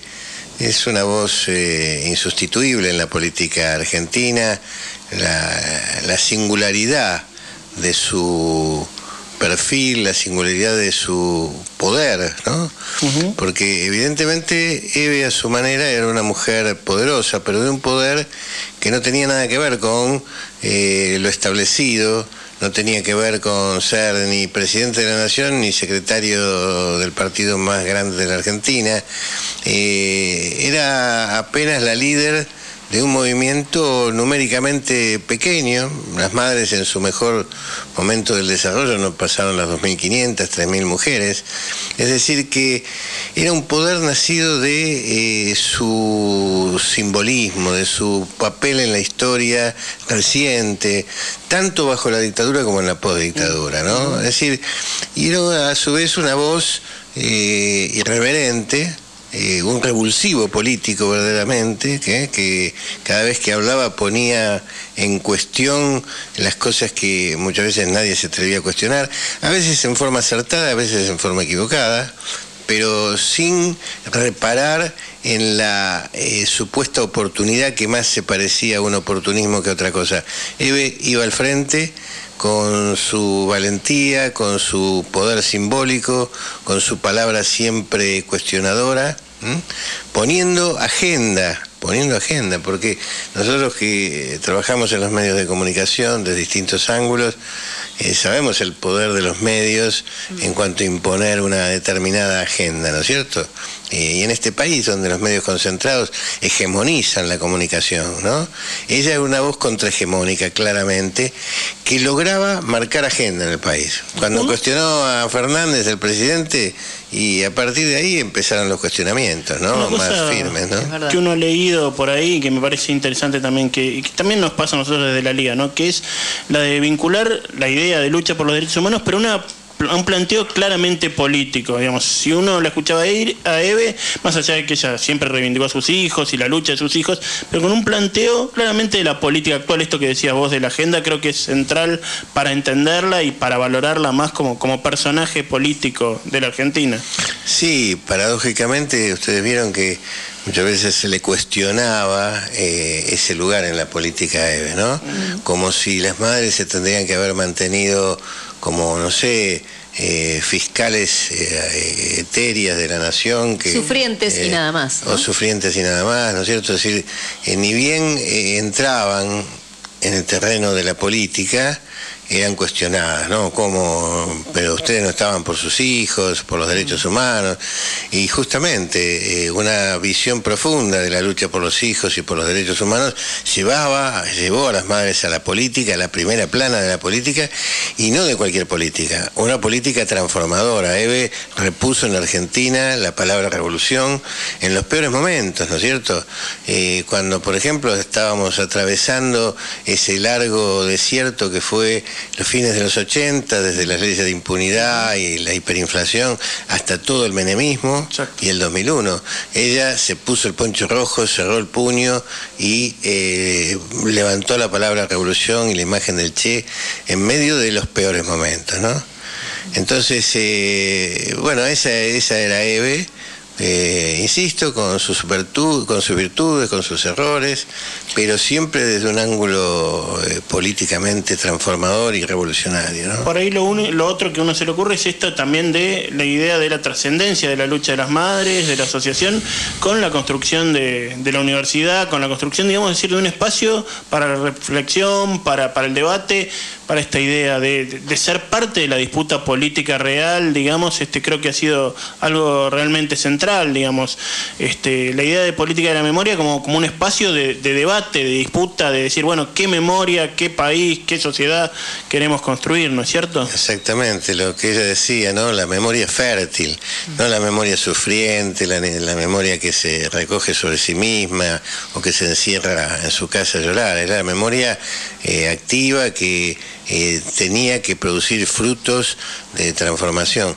Mirá, vos mencionaste la universidad, eh, yo me acuerdo, eh, la idea de la Universidad de Popular Madres de Plaza de Mayo surge en los 90, fines de los 90, en el 99 exactamente, se empieza a construir eh, en el 2000, pero es en el 99 durante un seminario que las madres organizan con académicos, periodistas, intelectuales argentinos y extranjeros, había mexicanos, había cubanos, eh, de otras nacionalidades, y ella plantea decir, bueno, logramos hacer este seminario, vamos a hacer una universidad, una universidad Madres de Plaza de Mayo. En ese momento era como una locura. Claro, y era una locura y mm, para el mejor pintado era una locura. Los cubanos que estaban presentes ahí enseguida dijeron algo que, nos quedó grabado todo lo que estábamos presenciando. Estaba ahí Osvaldo Bayer, León Rositner, Horacio González, Galazo, eh, bueno, montones de, unos 30, 35 intelectuales junto con estos eh, académicos y periodistas extranjeros. Y los cubanos dijeron, pero ¿cómo? Eh, nosotros mm, se nos ocurrió fundar universidades después de la revolución, nunca antes. ¿no? y bueno, y justamente Eve lo concebía como una escuela de cuadros revolucionarios. Eh, en, en el peor momento de la lucha cultural eh, era cuando había que impulsar esto. Sobre todo porque además eh, la academia argentina y gran parte de la intelectualidad argentina, eh, si no fue cómplice de la dictadura, de todos modos ocultó en gran medida la historia de las madres, la lucha de las madres, ¿no? Entonces hacía falta impulsar otra academia, otra intelectualidad, otro periodismo para esta batalla cultural. Una más. ¿Hubo otras, otras madres que fueron como Eve? Digamos, alguna otra que tenga ese carácter así tan eh, potente. Eh, Osvaldo Bayer decía que eh, todas las madres eran como leonas, ¿no? Eh, cuando las conocías a cada una de ellas, en la plaza o en la intimidad, eran luchadoras impresionantes. Eh, Eve, sin embargo, parece para mí una leona entre leonas, ¿no? Es decir, una potencia. Bueno, ellas mismas la reconocen cuando la proyectan a la presidencia de las madres, que es una proyección que deviene de un liderazgo previo, ¿no es cierto? Ella se había ganado ese lugar en la plaza con su cuerpo, con su voz, y es lo que la- cuando las madres la eligen presidenta de la asociación, lo que están haciendo es reconocer ya previamente ese liderazgo, ¿no? Eve tenía una potencia, una singularidad en su figura. Eh, yo recuerdo, eh, hay un informe de los servicios de inteligencia que eh, pude localizar en la investigación sobre la historia de las madres, muy singular, ¿no? Porque eh, alguien, eh, y parece ser una mujer de los servicios, digo porque tiene marcas singulares en el lenguaje, la observa en la plaza y dice, en realidad eh, no es ni tan alta ni tan grande como parece, pero su imagen se impone inmediatamente por sobre las demás. Es decir, y es cierto, no, no era inmensamente alta ni inmensamente corpulenta, pero su presencia se imponía eh, con una fuerza particular. Y esto era eh, una actitud de, de lucha muy, muy singular que la lleva a acuñar esas frases de que la única lucha que se pierde es la que se abandona, y tantas frases que quedarán en el patrimonio político de los argentinos para siempre, ¿no?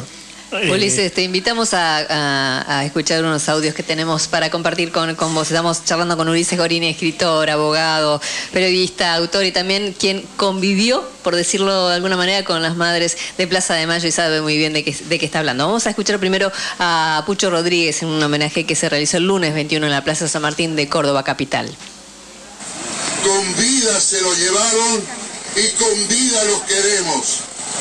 Esa consigna integró y magnificó la lucha por recomponer las condiciones que nos permitan nuevamente seguir soñando, no solo en el antiimperialismo, sino en una democracia real.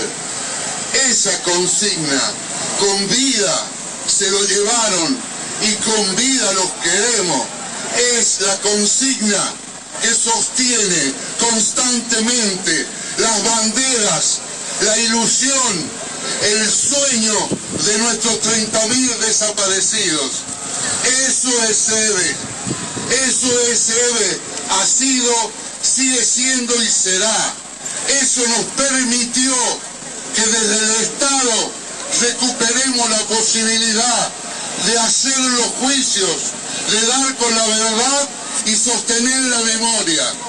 Por EVE, compañeros, seguimos pensando y soñando junto a la patria grande, desde Cuba pasando por Brasil, por Bolivia, por Chile y por nuestra querida patria, que una realidad diferente, por una realidad que nos ponga de cara a una segunda y definitiva independencia, por la liberación de nuestra patria, por el socialismo, seguimos sosteniendo las banderas de que con vida se lo llevaron, con vida lo queremos, hasta la victoria siempre, Eve. Aligar, mi amor. Luchamos por la libertad de la patria grande. Escuchábamos la voz de Julio César Pucho Martínez, dirigente histórico de la Liga y del Partido Comunista de Córdoba, este, en un homenaje a Eve Bonafini más que necesario. Y ya que lo tenemos a Ulises, a mí me gustaría preguntarle, digamos, decir, sabemos y no, no nos vamos a engañar que la relación de Eve y de las madres de la asociación con los otros organismos ha tenido idas y vueltas. Sin embargo, este año, precisamente a principio de año, la Liga, eh, la Eve tuvo palabras muy de cariño para con la Liga este, sobre su defensa histórica de los presos políticos en la historia argentina. Me parecía interesante poder conversarlo con vos, Ulises. Sí, evidentemente, como decís vos, se ve, primero eh, fue polémica con, con todo lo que conformaron el, el- el universo del movimiento de denuncia contra el terrorismo de Estado y luego los, los llamados organismos de, de derechos humanos. Ella defendía posiciones muy singulares, muy particulares, muy personales que todos conocemos, pero evidentemente la polémica de ella eh, diferenciaba entre amigos y enemigos, ¿no es cierto? Es decir, esto... eh, y en todo caso, eh, la polémica creo que fecundó eh, la lucha eh, contra la dictadura primero y en la etapa postdictatorial, ¿no es cierto? Es lo peor sería que no haya polémica entre nosotros, porque tampoco es que estamos eh, en medio de eh, triunfo tras triunfo, ¿no? Si estamos como estamos es porque No, todavía no hemos encontrado el camino de retomar la ofensiva y más de una polémica nos merecemos, pero por supuesto, eh, entre compañeros y compañeras que compartimos un, un mismo camino. entonces, bueno, creo que desde ahí hay que ver, ahora claro, era de una potencia y de una virulencia a veces hasta provocativa, ¿no? Ella tuvo posiciones muy polémicas que no, no hay que esconder porque te digo, porque tiene mucha fecundidad para nuestro análisis. Cuando ella se opuso a las exhumaciones, cuando se oponía a las indemnizaciones, eh, bueno, lo hizo además con mucho Con una funda- convicción y con fundamento. con mucho fundamento, ¿no? Entonces eso merece el respeto, porque no estábamos ante eh, esta ultraderecha como el Milei que insulta, zurditos de mierda, es decir, lo debe tenía eh, otra dimensión. No, está claro. Eh, y creo que además eh, reorientó al movimiento de derechos humanos en muchas eh, ocasiones decisivas de gran confusión para el Sí, sí. movimiento. De hecho, la, la consigna con, con vida lo llevaron con, vida los queremos o este, aparición con vida, digamos, que mencionaba nuestro compañero Pucho Martínez en Córdoba, fue producto de las madres, digamos, es decir, incluso en debates muy fuertes hacia el interior del movimiento de Y de derechos humanos. polémicas, de polémicas, no sé, ahora quizás no tengamos tiempo, pero eh, a ver, eh, la, eh, la posición de las madres y debe en particular eh, fue decisiva, por ejemplo, para eh, acuñar la concepción del detenido desaparecido, que vos sabés que cuando comienza a desarrollarse la, la represión, era eh, no tenía nombre, no se sabía de qué, qué estaba pasando, Claro. eh, qué era un desaparecido. Primero que no, no existía ni la palabra. En Europa se hablaba de la muerte argentina. Esta arma se había utilizado en el norte de África, en Argelia, a fines de la década del 50, principios del 60, en Guatemala en los 60, en Chile, menor, en menor medida que en la Argentina, y sin embargo todavía no tenía nombre. Si empieza a tener nombre, en primer lugar es por las madres de Plaza de Mayo, incluso en polémica con los organismos. Mira, ella tiene una, una polémica no solo con los organismos, sino con los montoneros en ese momento, porque le decían, eh, Eve, hay que empezar a hablar de muertos, eh, para poner en evidencia que hay una masacre. Y Eve decía, no, un desaparecido no está muerto. Primero porque vas a matar a todos los que desaparecen en- a, a partir de hoy, que a lo mejor están en cautiverio y los podemos rescatar. Segundo, porque la desaparición es otra cosa, no es solo la muerte, es un arma especial. Entonces, esa polémica fue decisiva para constituir hoy la figura de la desaparición forzada de personas, no solo desde el punto de vista del derecho penal, sino desde la sociología, desde la antropología, desde la política, ¿no? Entonces, bueno, esas fueron las polémicas que daba Eve y lo daba con su pasión y con su virulencia ya conocida. Tal cual, algo tan potente y tan, digamos, esta virulencia de la que hablabas, ¿no? Esta pasión de decirle a alguien que cuando vos eh, tengas mm, dos hijos, si tenés hijos, cuando tengas a dos hijos, a donde no- en una mísera, eh, otra palabra usaba ella para tumba, donde ir a llevarle flores, me vas a entender y vas a entender por qué eh, hablo así o me manejo así, ¿no? Sí, claro. Eh, ella era una rebelde plebeya, ¿viste? No, ella no viene de la, de la, no llega a la política desde la tradición ilustrada, eh, en la que llegan muchos políticos dignamente y bien. eh, eh, ella fue una mujer que nace eh, prácticamente en un barrio, la casa de ella, donde nació, era una habitación que hacía las veces de dormitorio, cocina, comedor, una letrina afuera, chapa y pintura, en tierras tomadas, en tierra tomada. De ahí hasta los, vivió hasta los 36 años en esa casa. Eh, a los 48 años, después de haber vivido exclusivamente para criar a sus hijos, para cuidar a su marido, de espaldas a la política, ella recuerda haber visto los prolegómenos del 17 de octubre, ella vivía en Ensenada, ve las columnas que Una salían de Berizo. combativa en ese momento. ¿no? Y lo ve con indiferencia, con, hasta con desprecio. Eh, por dos veces consecutivas le niegan primero sus padres y después su marido que estudie. Ustedes saben que a me- hasta mediados de la década del 50, una mujer casada tenía que pedirle permiso a su marido para estudiar. ¿eh? Incluso el colegio.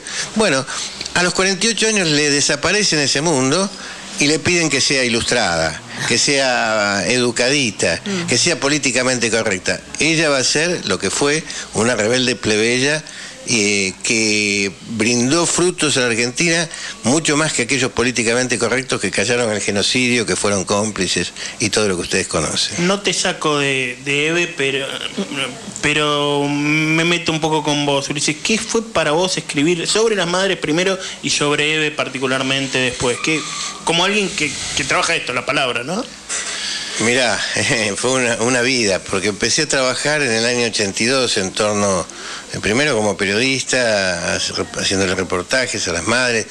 Bueno, cubría todo el tema de derechos humanos, violaciones a los derechos humanos, pero seguí escribiendo después ya en la, la historia de las madres, documentales, exposiciones fotográficas, la biografía de Eve.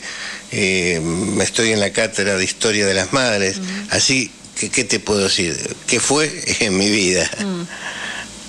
Desde 1982, con, Sí. con la guerra de Malvinas o... Eh, a posteriori, sí. eh, en septiembre me acuerdo perfectamente el momento en que me acerqué, porque tenía que ver con unas declaraciones de Magdalena Ruiz Viñazú, eh, fallecida recientemente, que en septiembre de 1982, no en el 76, en el 77, se animó a decir que eh, la dictadura se había equivocado en muchas cosas, pero que tenía un gran éxito, que había que reconocérselo, y que ese éxito era eh, la lucha antisubversiva.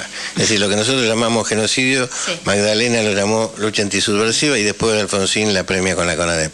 Te invitamos a escuchar a Eve eh, un- hablando un 24 de marzo. Cuando se llevaron las tres mejores madres, pasó lo mismo. Nadie salió, nadie las pidió. Y esa memoria y eso que pasó, hay que cuestionárselo, a ver por qué estaba el país en silencio, por qué el país parecía muerto. Yo quiero hablar un poco de los organismos. Acá, cuando las madres empezamos, ya existía el movimiento ecuménico. La primera que se fundó fue la Liga por los Derechos del Hombre. Después el movimiento ecuménico, los familiares, la asamblea, las madres, las abuelas. Para las madres, el movimiento que nunca cambió de parecer, que siempre se mantuvo en la misma línea, fue la Liga porque la liga siempre tuvo abogados para defender a todos los presos, no importaba de qué color ni qué partido eran. La asamblea estaba llena de los que buscaban puestos y querían llegar a ser presidente como Alfonsín. El movimiento ecuménico era de curas que ayudaban a los familiares de los presos y familiares que estaba formado el PO Cataguanini, el PC Clara Israel y el peronismo Lucas Orfanó y su compañera. O sea que todos tenían un- una raíz política. Y ahí estábamos las madres. Y cuando yo empecé a ir, empezamos a ir unas cuantas madres a familiares, nunca, nunca podíamos hablar. Y entonces un día Esther me dice, mira, cuando hay alguien que tiene el micrófono, eh, es el que tiene el poder. En una reunión de acá vos podés venir 20 veces, nunca vas a hablar, porque no tenés el micrófono. Entonces me enseñó que había que pararse arriba de una mesa o arriba de una silla para poder tener palabra. Esa fue la primera enseñanza de Esther. Azucena quería la plaza, la plaza, la plaza, la plaza. Y Esther le decía, no, mira, la plaza sola no. Hay que tener algo para sostenerla. La plaza sola no se sostiene. Y ha- hay que tener una universidad, un, un diario, una revista. Y Mari Ponce nos enseñaba que había otra iglesia, que eran los curas del tercer mundo, con los que ella se juntaba en la iglesia de Santa Cruz. O sea que de esas tres compañeras maravillosas e increíbles, que eran las que más sabían, las que más nos enseñaron, y fueron secuestradas y hechas desaparecer de una manera tremenda.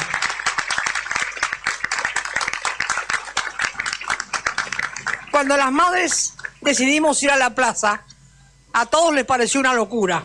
Tanto que pusieron carteles en sus oficinas, porque todos eran de oficina, no hay que ir a la plaza porque es peligroso. Era verdad, era peligroso.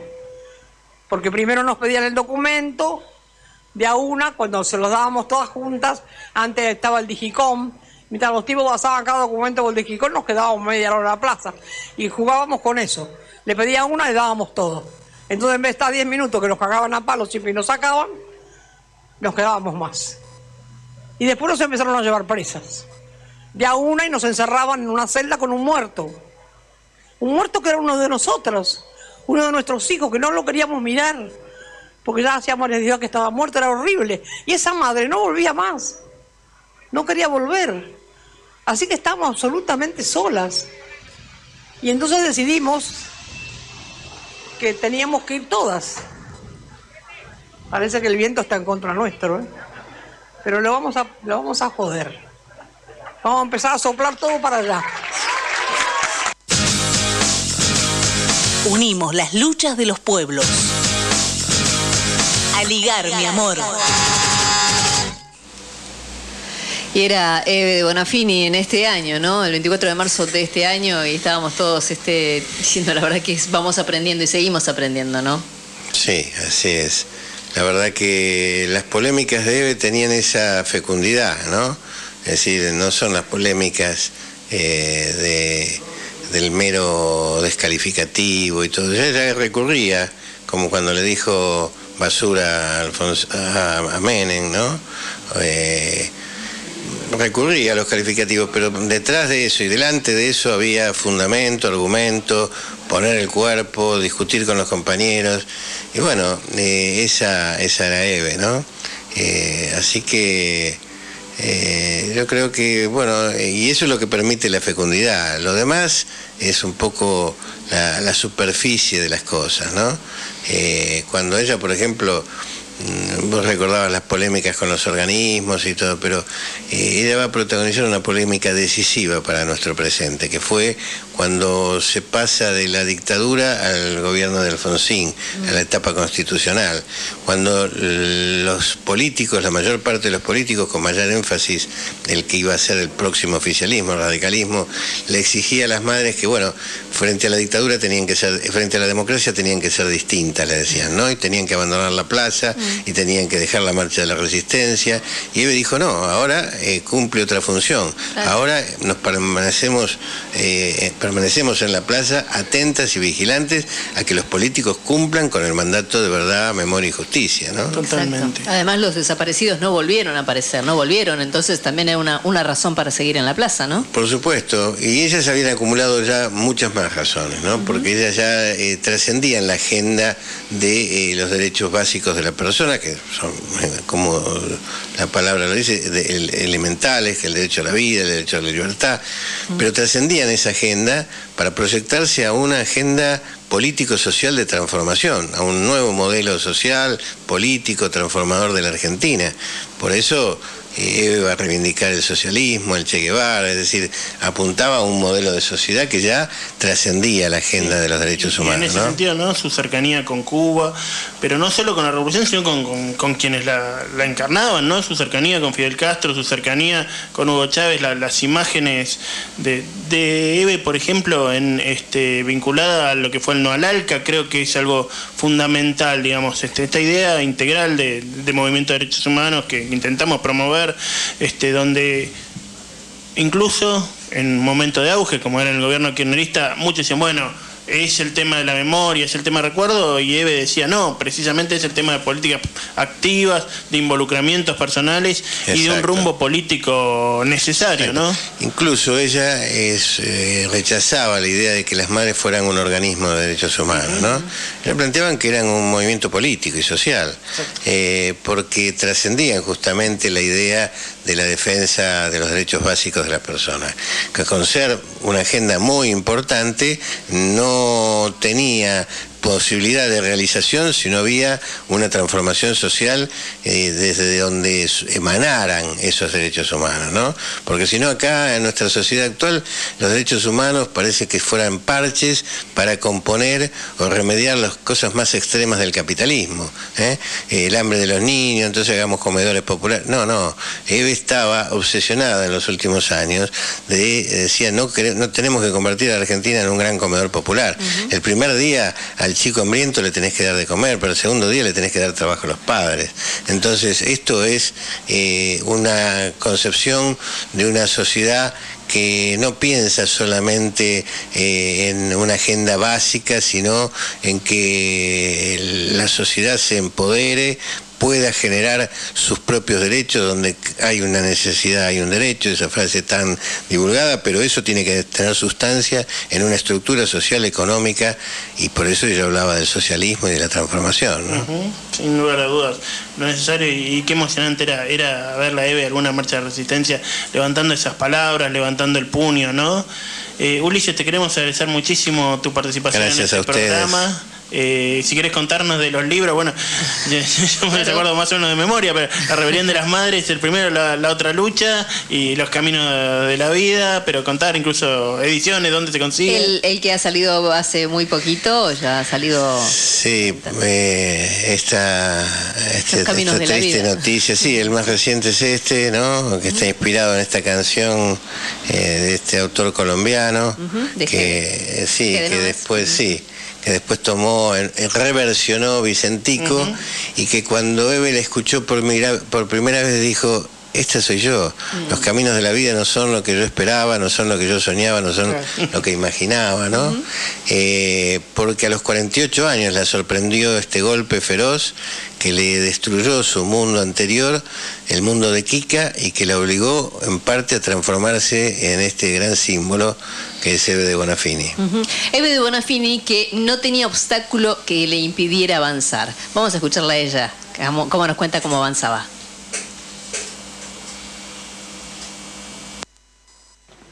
Hace muchos años, de la Rúa cerró la Plaza de Mayo. Cerró las rejas, puso candados. Llegamos las madres y no podíamos entrar. Y en vez de perder tiempo yo de discutir qué iba a pasar con la plaza cerrada, mandé a alquilar dos escaleras de aluminio. Puse una para subir y una para bajar. Y así las madres y todos los que venían a la plaza entramos. Por una escalera subimos y por una bajamos. Eso es lo que tenemos que hacer que los cercos no nos impiden saltarlos. Nunca un cerco puede impedir que un pueblo salte.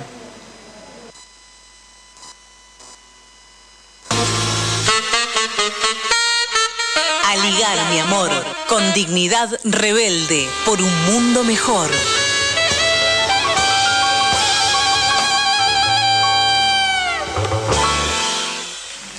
Ulises Gorini, escritor, abogado, periodista, autor de la más seria y exhaustiva historia sobre las madres de Plaza de Mayo.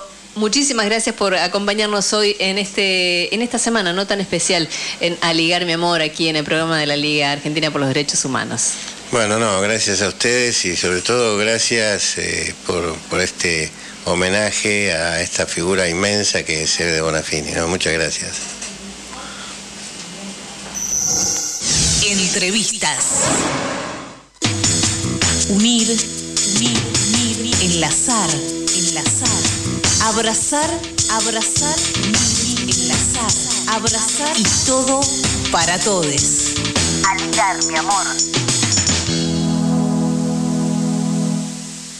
Aligar mi amor, el programa de la Liga Argentina por los Derechos Humanos, no solo se emite los sábados a las 12 por AM740 Radio Rebelde. Podés escucharlo también por YouTube y Spotify y seguirnos en Facebook y Twitter cuando quieras. Seguinos en las redes como Aligar mi amor para comentar y compartir los informes y las notas. Acordate, Aligar mi amor. Soy León Gieco y quiero decirles algo muy importante.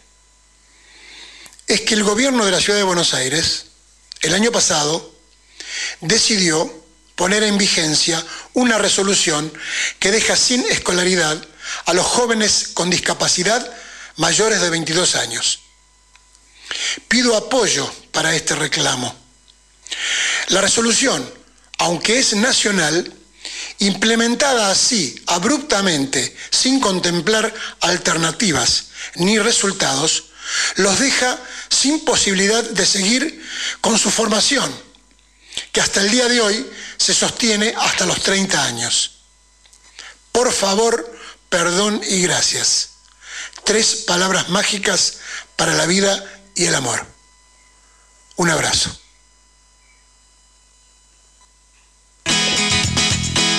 Ligar, mi amor. El programa de la Liga Argentina por los Derechos Humanos.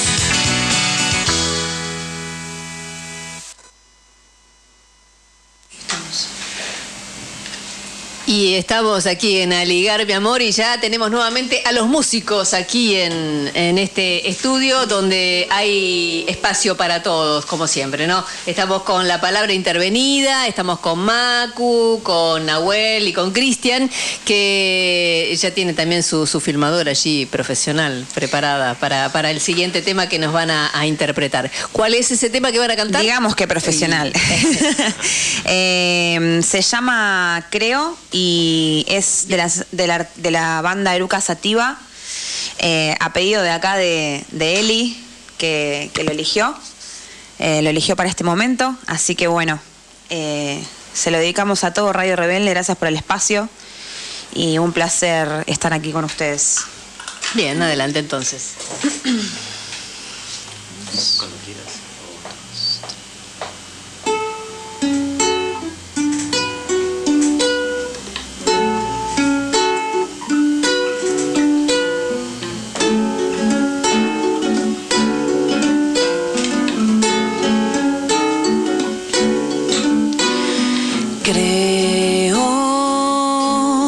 aquí no hay tierra santa, ni palos ni banderas más fuertes que mi amor.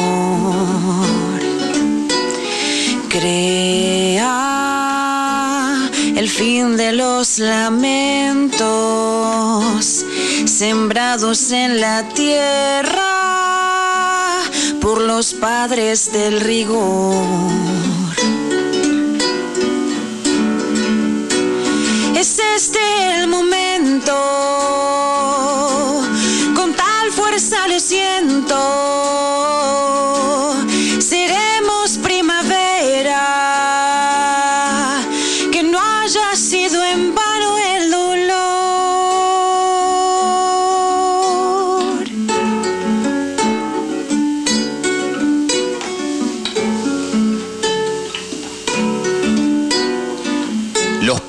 Serán encontrados, las desaparecidas serán halladas, el dolor se fragmentará a la raíz cuadrada de los abrazos. Cuando la muerte nos venga a buscar, nos encontrará sin bozal, denunciando las mentiras disfrazadas de verdad, con la frente en alto y sin los ojos vendados, con el pecho erguido y bien parados, porque de la humillación nace nuestra dignidad y de la opresión nuestra libertad.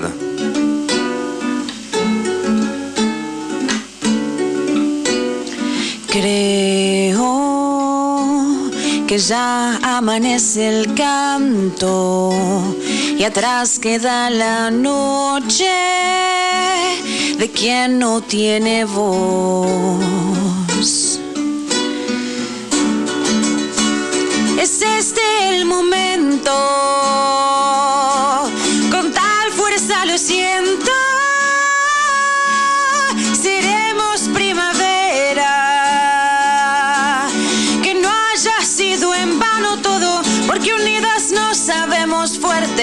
Venimos a luchar porque no seamos invisibles nunca más, porque despertamos para siempre y ya no hay vuelta atrás, porque no seamos invisibles nunca más, porque unidas nos sabemos fuertes, venimos a luchar, porque no seamos invisibles nunca más, porque despertamos para siempre y ya no hay vuelta atrás, porque no seamos invisibles nunca más.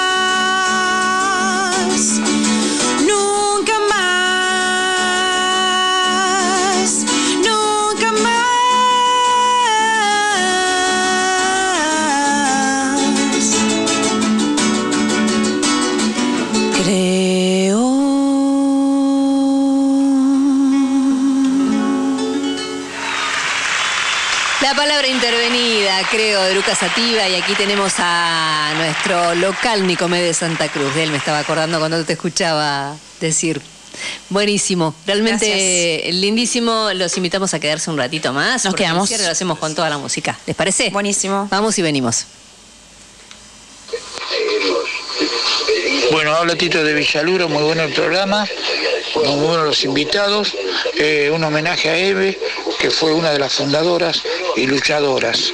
Eh, siempre digo, le pregunto a alguien, cuando vos te das vuelta y no ves más a tus hijos, ¿qué haces? Sí, sí, haría, y bueno, ellas hicieron todo lo que pudieron, pusieron los ovarios, pusieron la vida. Villaflor fue la primera que desapareció y Eve sí la continuó, con una lucha extraordinaria como todas las, las, las compañeras. Saludos y gracias, muy buen programa, chao. A ligar, mi amor. El programa de la Liga Argentina por los Derechos Humanos.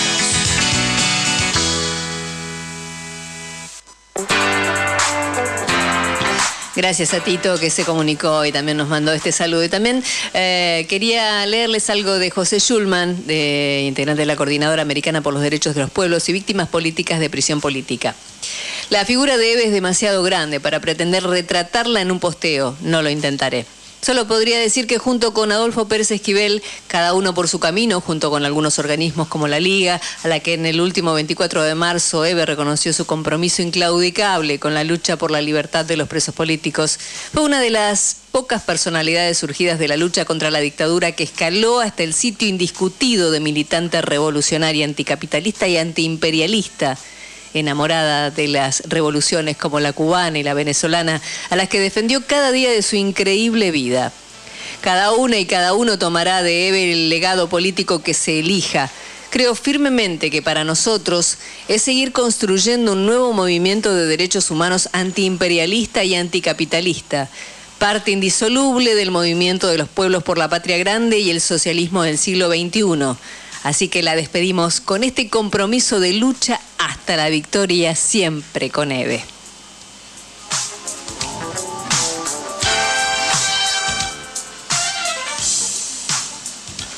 Y nos quedamos con, con las madres también, ¿no? Con otras y con, y con quienes han dado la lucha, la vida en la lucha por los derechos humanos. Este próximo viernes 2 de diciembre a las 19 horas se va a presentar la segunda edición de Revolución es la palabra en la Biblioteca Nacional Mariano Moreno. Segunda edición que contiene un capítulo más tan deseado como necesario. Palabras para Osvaldo de Nora Cortiñas. También el poema escrito por nuestra compañera, nuestra amiga Ana María Careaga para el viejo anarquista y para este libro, o sea, para Osvaldo Bayer, y eh, ellas estarán, Norita y Ana María, en la Biblioteca Nacional para celebrar la, la palabra de Osvaldo Bayer y los poetas escritores que acompañaron su andar. La danza y la música también estarán presentes, Mailén Cárdenas, nieta del genial artista Pon- Ponciano Cárdenas y Waldemar Garín, ofrendarán un ritual homenaje a estos dos seres inmensos el viernes 2 de diciembre a las 19 horas. Los esperamos en la sala Cortázar de la Biblioteca Nacional, Agüero 2502, para abrazarnos y celebrar la palabra. Esto invita a Editorial Lengua Madre. Así que bueno, estamos todos invitados y también recibimos en este mismo instante a quien sigue en el, programa que sigue y es nuestro invitado. Estamos sorteando uno de sus tantos libros. Eh, estamos con Daniel De Santis, militante, compañero, integrante de la Dirección Nacional del Partido Revolucionario de los Trabajadores, Ejército Revo- Revolucionario del Pueblo, compañero de, de tantas tardes aquí, de tantas posibilidades de escuchar la palabra viva de un militante y hoy vamos a hablar de, de su libro sobre Santucho, así que le damos la bienvenida. Hola Daniel. Hola, Mares, Oli y los chicos acá del, del grupo musical y poético que, bueno, este, le vamos a hacer también eh, a la lectura. Después vamos a hacer un comentario. Así es, y ya lo tenemos el, el- el micrófono. Estoy mirando a alguien y se me, se me ocurre decir micrófono en vez del libro, al libro donde vamos ah, ya en un ratito nada más a sortearlo, Daniel De Santis, el libro de Mario Roberto Santucho, sus editoriales y escritos estratégicos. En, un momento nada más vamos a, a- sortearlo. Y antes quería saludar, bueno, mandar un beso de Evita Morales a Macu, Nahuel y Cristian, grandes a quienes quiero mucho. Dice, Ah. les mando un inmenso abrazo también La para no olvidarme, ¿sí? La amamos. Esa es otra de Evita las- es la comandante. Gracias, Evita. Te amamos. Perfecto. Eh, seguimos. Estamos, eh, como decíamos, con Daniel de Santis. Bueno, vamos a preguntarle algo a Daniel de Santis antes de, pasar al, sorteo del libro, con respecto a esta obra, ¿no? La de Mario Roberto Santucho. Eh, ¿Cómo hacemos para ponernos a escribir, para contar la historia de este personaje tan célebre y tan, tan, tan controvertido, ¿no? Podríamos decirlo así. Eh, bueno, en realidad, donde no, se habla específicamente de Santucho, pero sí de toda su obra, es en la historia del Perreter por sus protagonistas. Este es un libro escrito por Santucho, no por mí. Estos son los editoriales, todos los que hay. Están todos, no es que eh, están elegidos. No, todos. Faltarán seis o siete que no están pero no, no están porque no lo hemos encontrado. No se consiguen, exactamente. No lo hemos conseguido, pero hay 80, 70 y pico. Y después están los escritos estratégicos. Y bueno, no, sé, no le pusimos las obras completas para no robar títulos, pero es prácticamente todo, todo lo influyente, todo lo que, que trascendió, está ahí, está todo. Vos has hecho una, una labor titánica, Daniel, con, el primer trabajo de recuperación de los documentos históricos del PRT, con Avanzar a Morir. Este, pero claramente ¿por qué pensás que un joven, hoy que tenemos jóvenes aquí en, el estudio, digamos que un joven, ¿qué le aporta leer la palabra directa del Robbie Santucho, digamos? Es decir, ¿por qué ponerse a leer a Santucho hoy, en esta Argentina y en este mundo capitalista? no nos pusimos de acuerdo en la pregunta y, en la respuesta porque era lo que venía pensando. Me imagino. Era lo que venía pensando. Pero no por solo por la pregunta, sino porque lo que vamos a decir nosotros en el programa que sigue. este, el, libro comienza con dos prólogos, el de Ana Cristina, que es su hija mayor, el del Tambero Zabalza, Tupamaro, Así es. y un estudio preliminar que hice yo. Por otra circunstancia, pero que no viene al caso contar ahora, como carátula, se dice carátula como, sí, sí, como, hacíamos como la guarda cuando íbamos a la escuela primaria, guarda, bueno, como, como carátula, como guarda del libro, donde empieza el libro, pusimos este, párrafos del prólogo de Santucho que escribió el quinto congreso del PRT del año 70, esto lo escribió en el 73. Bueno, pero no importa, más o menos me lo acuerdo. Dice que las herramientas estratégicas son el, partido revolucionario de los trabajadores, partido de la clase obrera, y las dos herramientas por él creadas, el Ejército Revolucionario del Pueblo y el Frente de Liberación Nacional. Bueno, no hay una situación de auge, no importa, le robamos un poquito al, al que viene. Al que viene. Yo lo conozco. este, eh, porque además esto lo iba a decir en el programa. Eh, no hay una situación revolucionaria, no hay un, bueno, una situación política que muestre la necesidad de un ejército revolucionario del pueblo pero sí de las otras dos herramientas, del partido y del frente. Así es. Y yo creo, que es de lo que voy a hablar en el editorial eh, que viene ahora, es que en la dialéctica de la construcción del frente y del partido de la clase obrera está la posibilidad de salir del estancamiento y de la lucha por la liberación nacional. Entonces los, eh, y eso viene del pensamiento de Santucho. O sea, eh, yo todo lo que hago y me inspiro y, pienso viene de, la concepción política que, tuvimos en, aquellos años. Bueno, y acá expresado de primera mano por Santucho. Totalmente. Sí, a mí se me ocurre que para quienes hemos leído Poder Burgués, Poder Revolucionario, digamos, es decir, la, palabra de Santucho es una palabra dura, pero muy, muy concreta y también muy de llamar a distintos sectores, digamos, es decir, de una idea de un marxismo muy fuerte, también llamar a distintos sectores, también se me ocurre el famoso, su famosa carta a los militantes del Partido Comunista del año 75, digamos, es decir, es una voluntad de unidad muy fuerte en una comprensión ideológica muy, muy específica, muy, muy establecida, muy clara, ¿no? muy preclara, diría yo, para ser, para ser justo con las palabras. Parece que es, es, esa doble unión ¿no? de alguien con una voluntad de unificar espacios que por ahí son, pues tienen, incluso peleando por el socialismo y, por la lucha común, tener mínimas diferencias, pero unificarlas, llamarlas y darle un carácter ideológico muy de fondo, ¿no es cierto? Muy, muy profundo. Dos cosas, cortita. El nombre del libro es sus editoriales y escritos estratégicos, violando deliberadamente el orden cronológico. Exacto porque salvo Poder Burgués y Poder Revolucionario, que sí que es un escrito estratégico, que, es de la segunda parte, pero primero son los escritos estratégicos y después los editoriales. Pero ¿por qué alteré el orden? Porque se conocen los escritos estratégicos y no se leen los editoriales, que emerge el santucho que acabas de describir vos. Ese santucho emerge de los editoriales. En las cuestiones estratégicas da más margen para que cada uno vaya para el lado. En los editoriales más preciso. Es una cosa. Y un ejemplo concreto de lo que acabas de decir vos, eh, cuando se producen las movilizaciones de junio y julio del 75, el Rodrigazo, Santucho estaba en Tucumán. No vamos a hacer la digresión de por qué estaba en Tucumán porque no hay tiempo, pero... Mm, y el comité ejecutivo del partido se había reunido y había resuelto una línea muy cerrada. Entran todos en el juego democrático, lo único que nos mantenemos en el enfrentamiento, somos nosotros, patria o muerte, más o menos la resolución del comité ejecutivo. Viene Santucho de Tucumán, cambia todo, cambia todo. Entonces, sacamos nosotros la consigna por la convocatoria de una asamblea constituyente libre y soberana Montoneros planteaba la renuncia de Isabel Martínez, que era la presidenta, y elecciones en 60 días. Y el Partido Comunista planteaba también la renuncia de Isabel y la conformación de un amplio frente de coalición cívico-militar.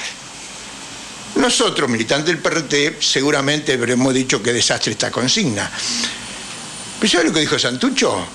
No se puso a hurgar en los detalles o en los contenidos de las consignas o más bien fue al contenido de la consigna, dijo, las tres están en el plano de la lucha democrática. Hay que unir, todo en la lucha democrática contra los que estaban en contra, los perrega, los fascistas y los militares que se estaban preparando. Eso lo busqué, no está escrito, lo, lo debo haber escuchado de boca de él. En el mientras tanto, vamos a informarles que ya ha salido sorteado el libro de Daniel de Santis, es Mario Roberto Santucho, sus editoriales y escritos estratégicos. El ganador es Silvio de Villa Crespo. Silvio de Villa Crespo es el que ha ganado el libro, lo felicitamos, que lo disfrute mucho, realmente ya se lo va a dedicar este Daniel de Santis, seguramente. Aquí me están mandando, bueno, eh, es un día, es, es el día de cierre, ¿no? Este, este de Aligar mi amor, el día del último programa de este 2022. Sí, totalmente. Así que mm, a, Daniel, muchísimas gracias por, por permitirnos extendernos un momentito más. Eh, y gracias también por el aporte que nos ha dado este año, ¿no? Desde, desde el tiempo, desde los libros, desde el aguante y desde, bueno, la amistad esta que, que, nos ha eh, permitido regar entre, entre ambos equipos, ¿no? Tanto de Aligar mi amor como el, de, el del programa suyo. Oh, gracias a ustedes, este, por la, bueno, no solo por el espacio, sino por todo, por la relación, por vernos todos los sábados, por todo. Y esto de hoy, bárbaro, poder este, llevar el nombre de Santucho y sus ideas a más más cantidad de gente. Así que muchas gracias. Gracias entonces. Eh, estamos con la gente que nos ha traído la música el día de hoy, con Macu, con Cristian y, y me quedó Reyes, no me quedó, no me quedó el nombre de pila. Nahuel, Nahuel, Nahuel, Nahuel, eh, para, para, compartir con ustedes. Eh, les pedimos ahora que, que, piensen qué tema nos van a tocar de, para bueno, es para cerrar, ¿no es cierto? Tenemos una opción, lo vamos a hacer a elección, ¿te parece? Que elijan ellos. Dale. Si quieren escuchar algo cantado y recitado a la vez, o si quieren un poema de la autoría aquí de, Nahuel, con acompañamiento de una canción mía. El poema de él se llama Barquito de Papel y el nuestro, la música es Lo que el río me dio. Así que elijan ustedes, no sé qué prefieren, una canción de, Alberto, de Luis Alberto Spinetta, intervenida con poesía o poema. Eh, vamos con Espineta, pero banquen un segundo porque como siempre todo puede fallar, así que tengo que terminar de leer un algunas placer cosas. acá compartir la mesa con ustedes, así que gracias. Eh, así es, bueno, gracias a todos los que se han comunicado, a los oyentes y también a quienes nos han eh, dado también esta, esta, esta posibilidad. hay quien dice felicitaciones a la hermosa banda de Ligar Mi Amor, gracias por estos tres años de entrega, lucha y aguante, que sigan creciendo junto a la audiencia, vuelvan en 2023. Abrazo, dice Javier del ajedrecista de Villa Crespo. Además, saludos a Macu, Calo, gran música y persona. No la conozco personalmente, pero transmite una vibra muy linda. Éxitos, esto dice Atilio. Muchas gracias a ti. Saludos para todos también de todo el equipo. Gracias a las radios que nos han acompañado, vuelvo a decirlo. Además, eh, tengo eh, una, un par de, cuestiones para decirles antes de, despedirnos nosotros e ir con los chicos y la música.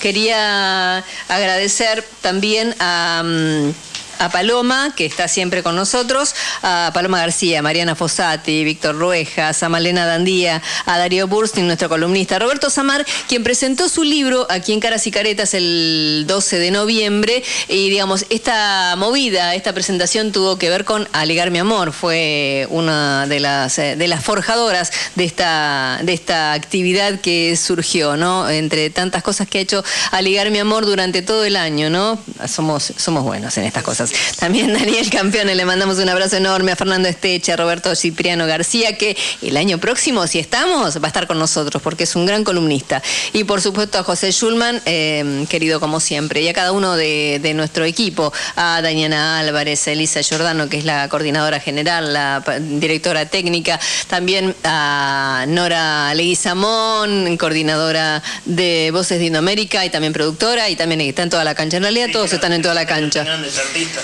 Exactamente, nos ha traído grandes artistas. Es la gestora de, la, de la cultura también en, nuestro, en, eh, este programa, eh, así que van a tener que mm, coordinar con Paloma García. Así es. Y también Nora Podestá. Además, bueno, ya saludamos a, mm, a Malena Dandía, a Víctor Ruejas y a toda la gente que nos acompaña siempre. Si nos olvidamos de alguien, sepan disculpar. Oliver Rusen es quien está en el aire junto a mí y mi nombre es Marín Monzón. Como siempre, estamos agradecidísimos. Vamos con la música de Luis Alberto Spinetta y también quería pedir una más, una más y no jorobada más y le digo a, Oli, ¿viste cuando agarran las mujeres el, como dicen, ¿no? Por allí que agarran el micrófono, no lo sueltan más. Somos bueno, bravas. Necesitamos eh, sangre grupo negativo, factor RH negativo para Grupo cero creo que es. Grupo cero, RH negativo para Darío Bursting, que es nuestro columnista em, de puro chamullo, que está siempre con nosotros y tenemos por aquí la dirección a donde pueden ir de lunes a viernes en hemoterapia. Em, Galván, ahí les digo, denme un segundo que está por aquí. Así es.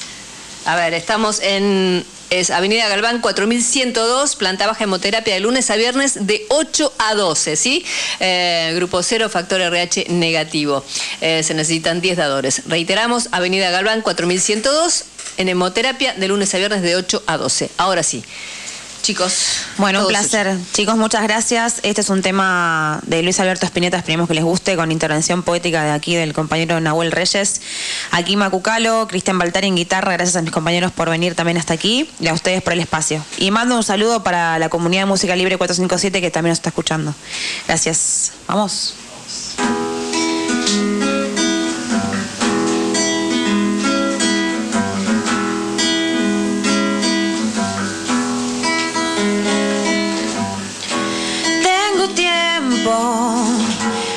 Saber si lo que sueño concluye en algo.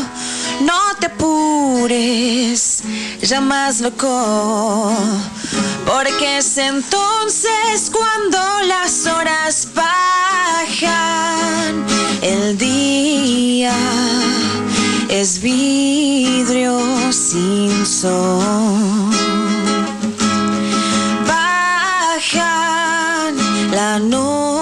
Te oculta la voz. Y además vos que eres sol despacio también puedes hallar la luna. Subvertir la realidad dejar al mundo expuesto en su hipocresía y mentira. ¿Por qué no? Viejo roble del camino, tus hojas siempre se agitan algo. Nena, nena, qué bien te ves.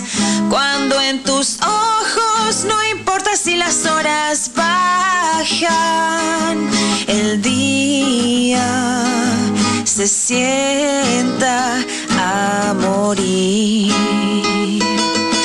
Baja la noche, se nubla sin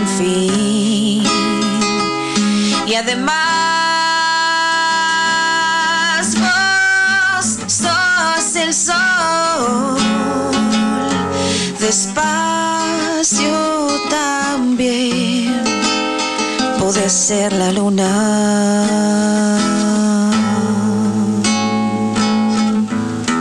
Bajan los sueños, bajan las esperanzas, ya nadie espera de nadie, ya el agua no cree en la saliva con la cual se irá a bañar.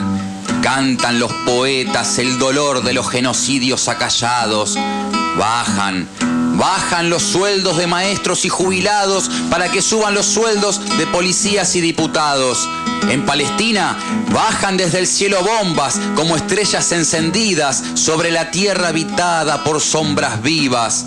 Algún día reinará el amor, en donde las caretas se caigan y los formalismos se excluyan, y recordando al Che, todos sentiremos en lo más hondo cualquier injusticia cometida contra cualquiera en cualquier parte del mundo. Muchas gracias. Y con ese aplauso les damos la despedida a los chicos de Palabra Intervenida, a Macu, a Nahuel, a Cristian. Les agradecemos a Daniel de nuevo, le robamos un poco de minutos, pero bueno, compartimos por suerte la nota y Silvio de Villa Crespo se lleva el super libro. Silvio. Así que les agradecemos mucho a todos. Esto ha sido Aligar mi amor por, eh, por este año. Eh, es un placer hacer este programa desde nuestra institución, desde la Liga, desde nuestro espacio militante. Y quizás nos escuchemos el año que viene. Así que hasta la próxima o hasta la victoria siempre. Así es, y también le agradecemos a Carlos y a Teresa por la enorme solidaridad con el programa de Aligar mi amor. Abrazo para todos y hasta la próxima. Gracias. Gracias.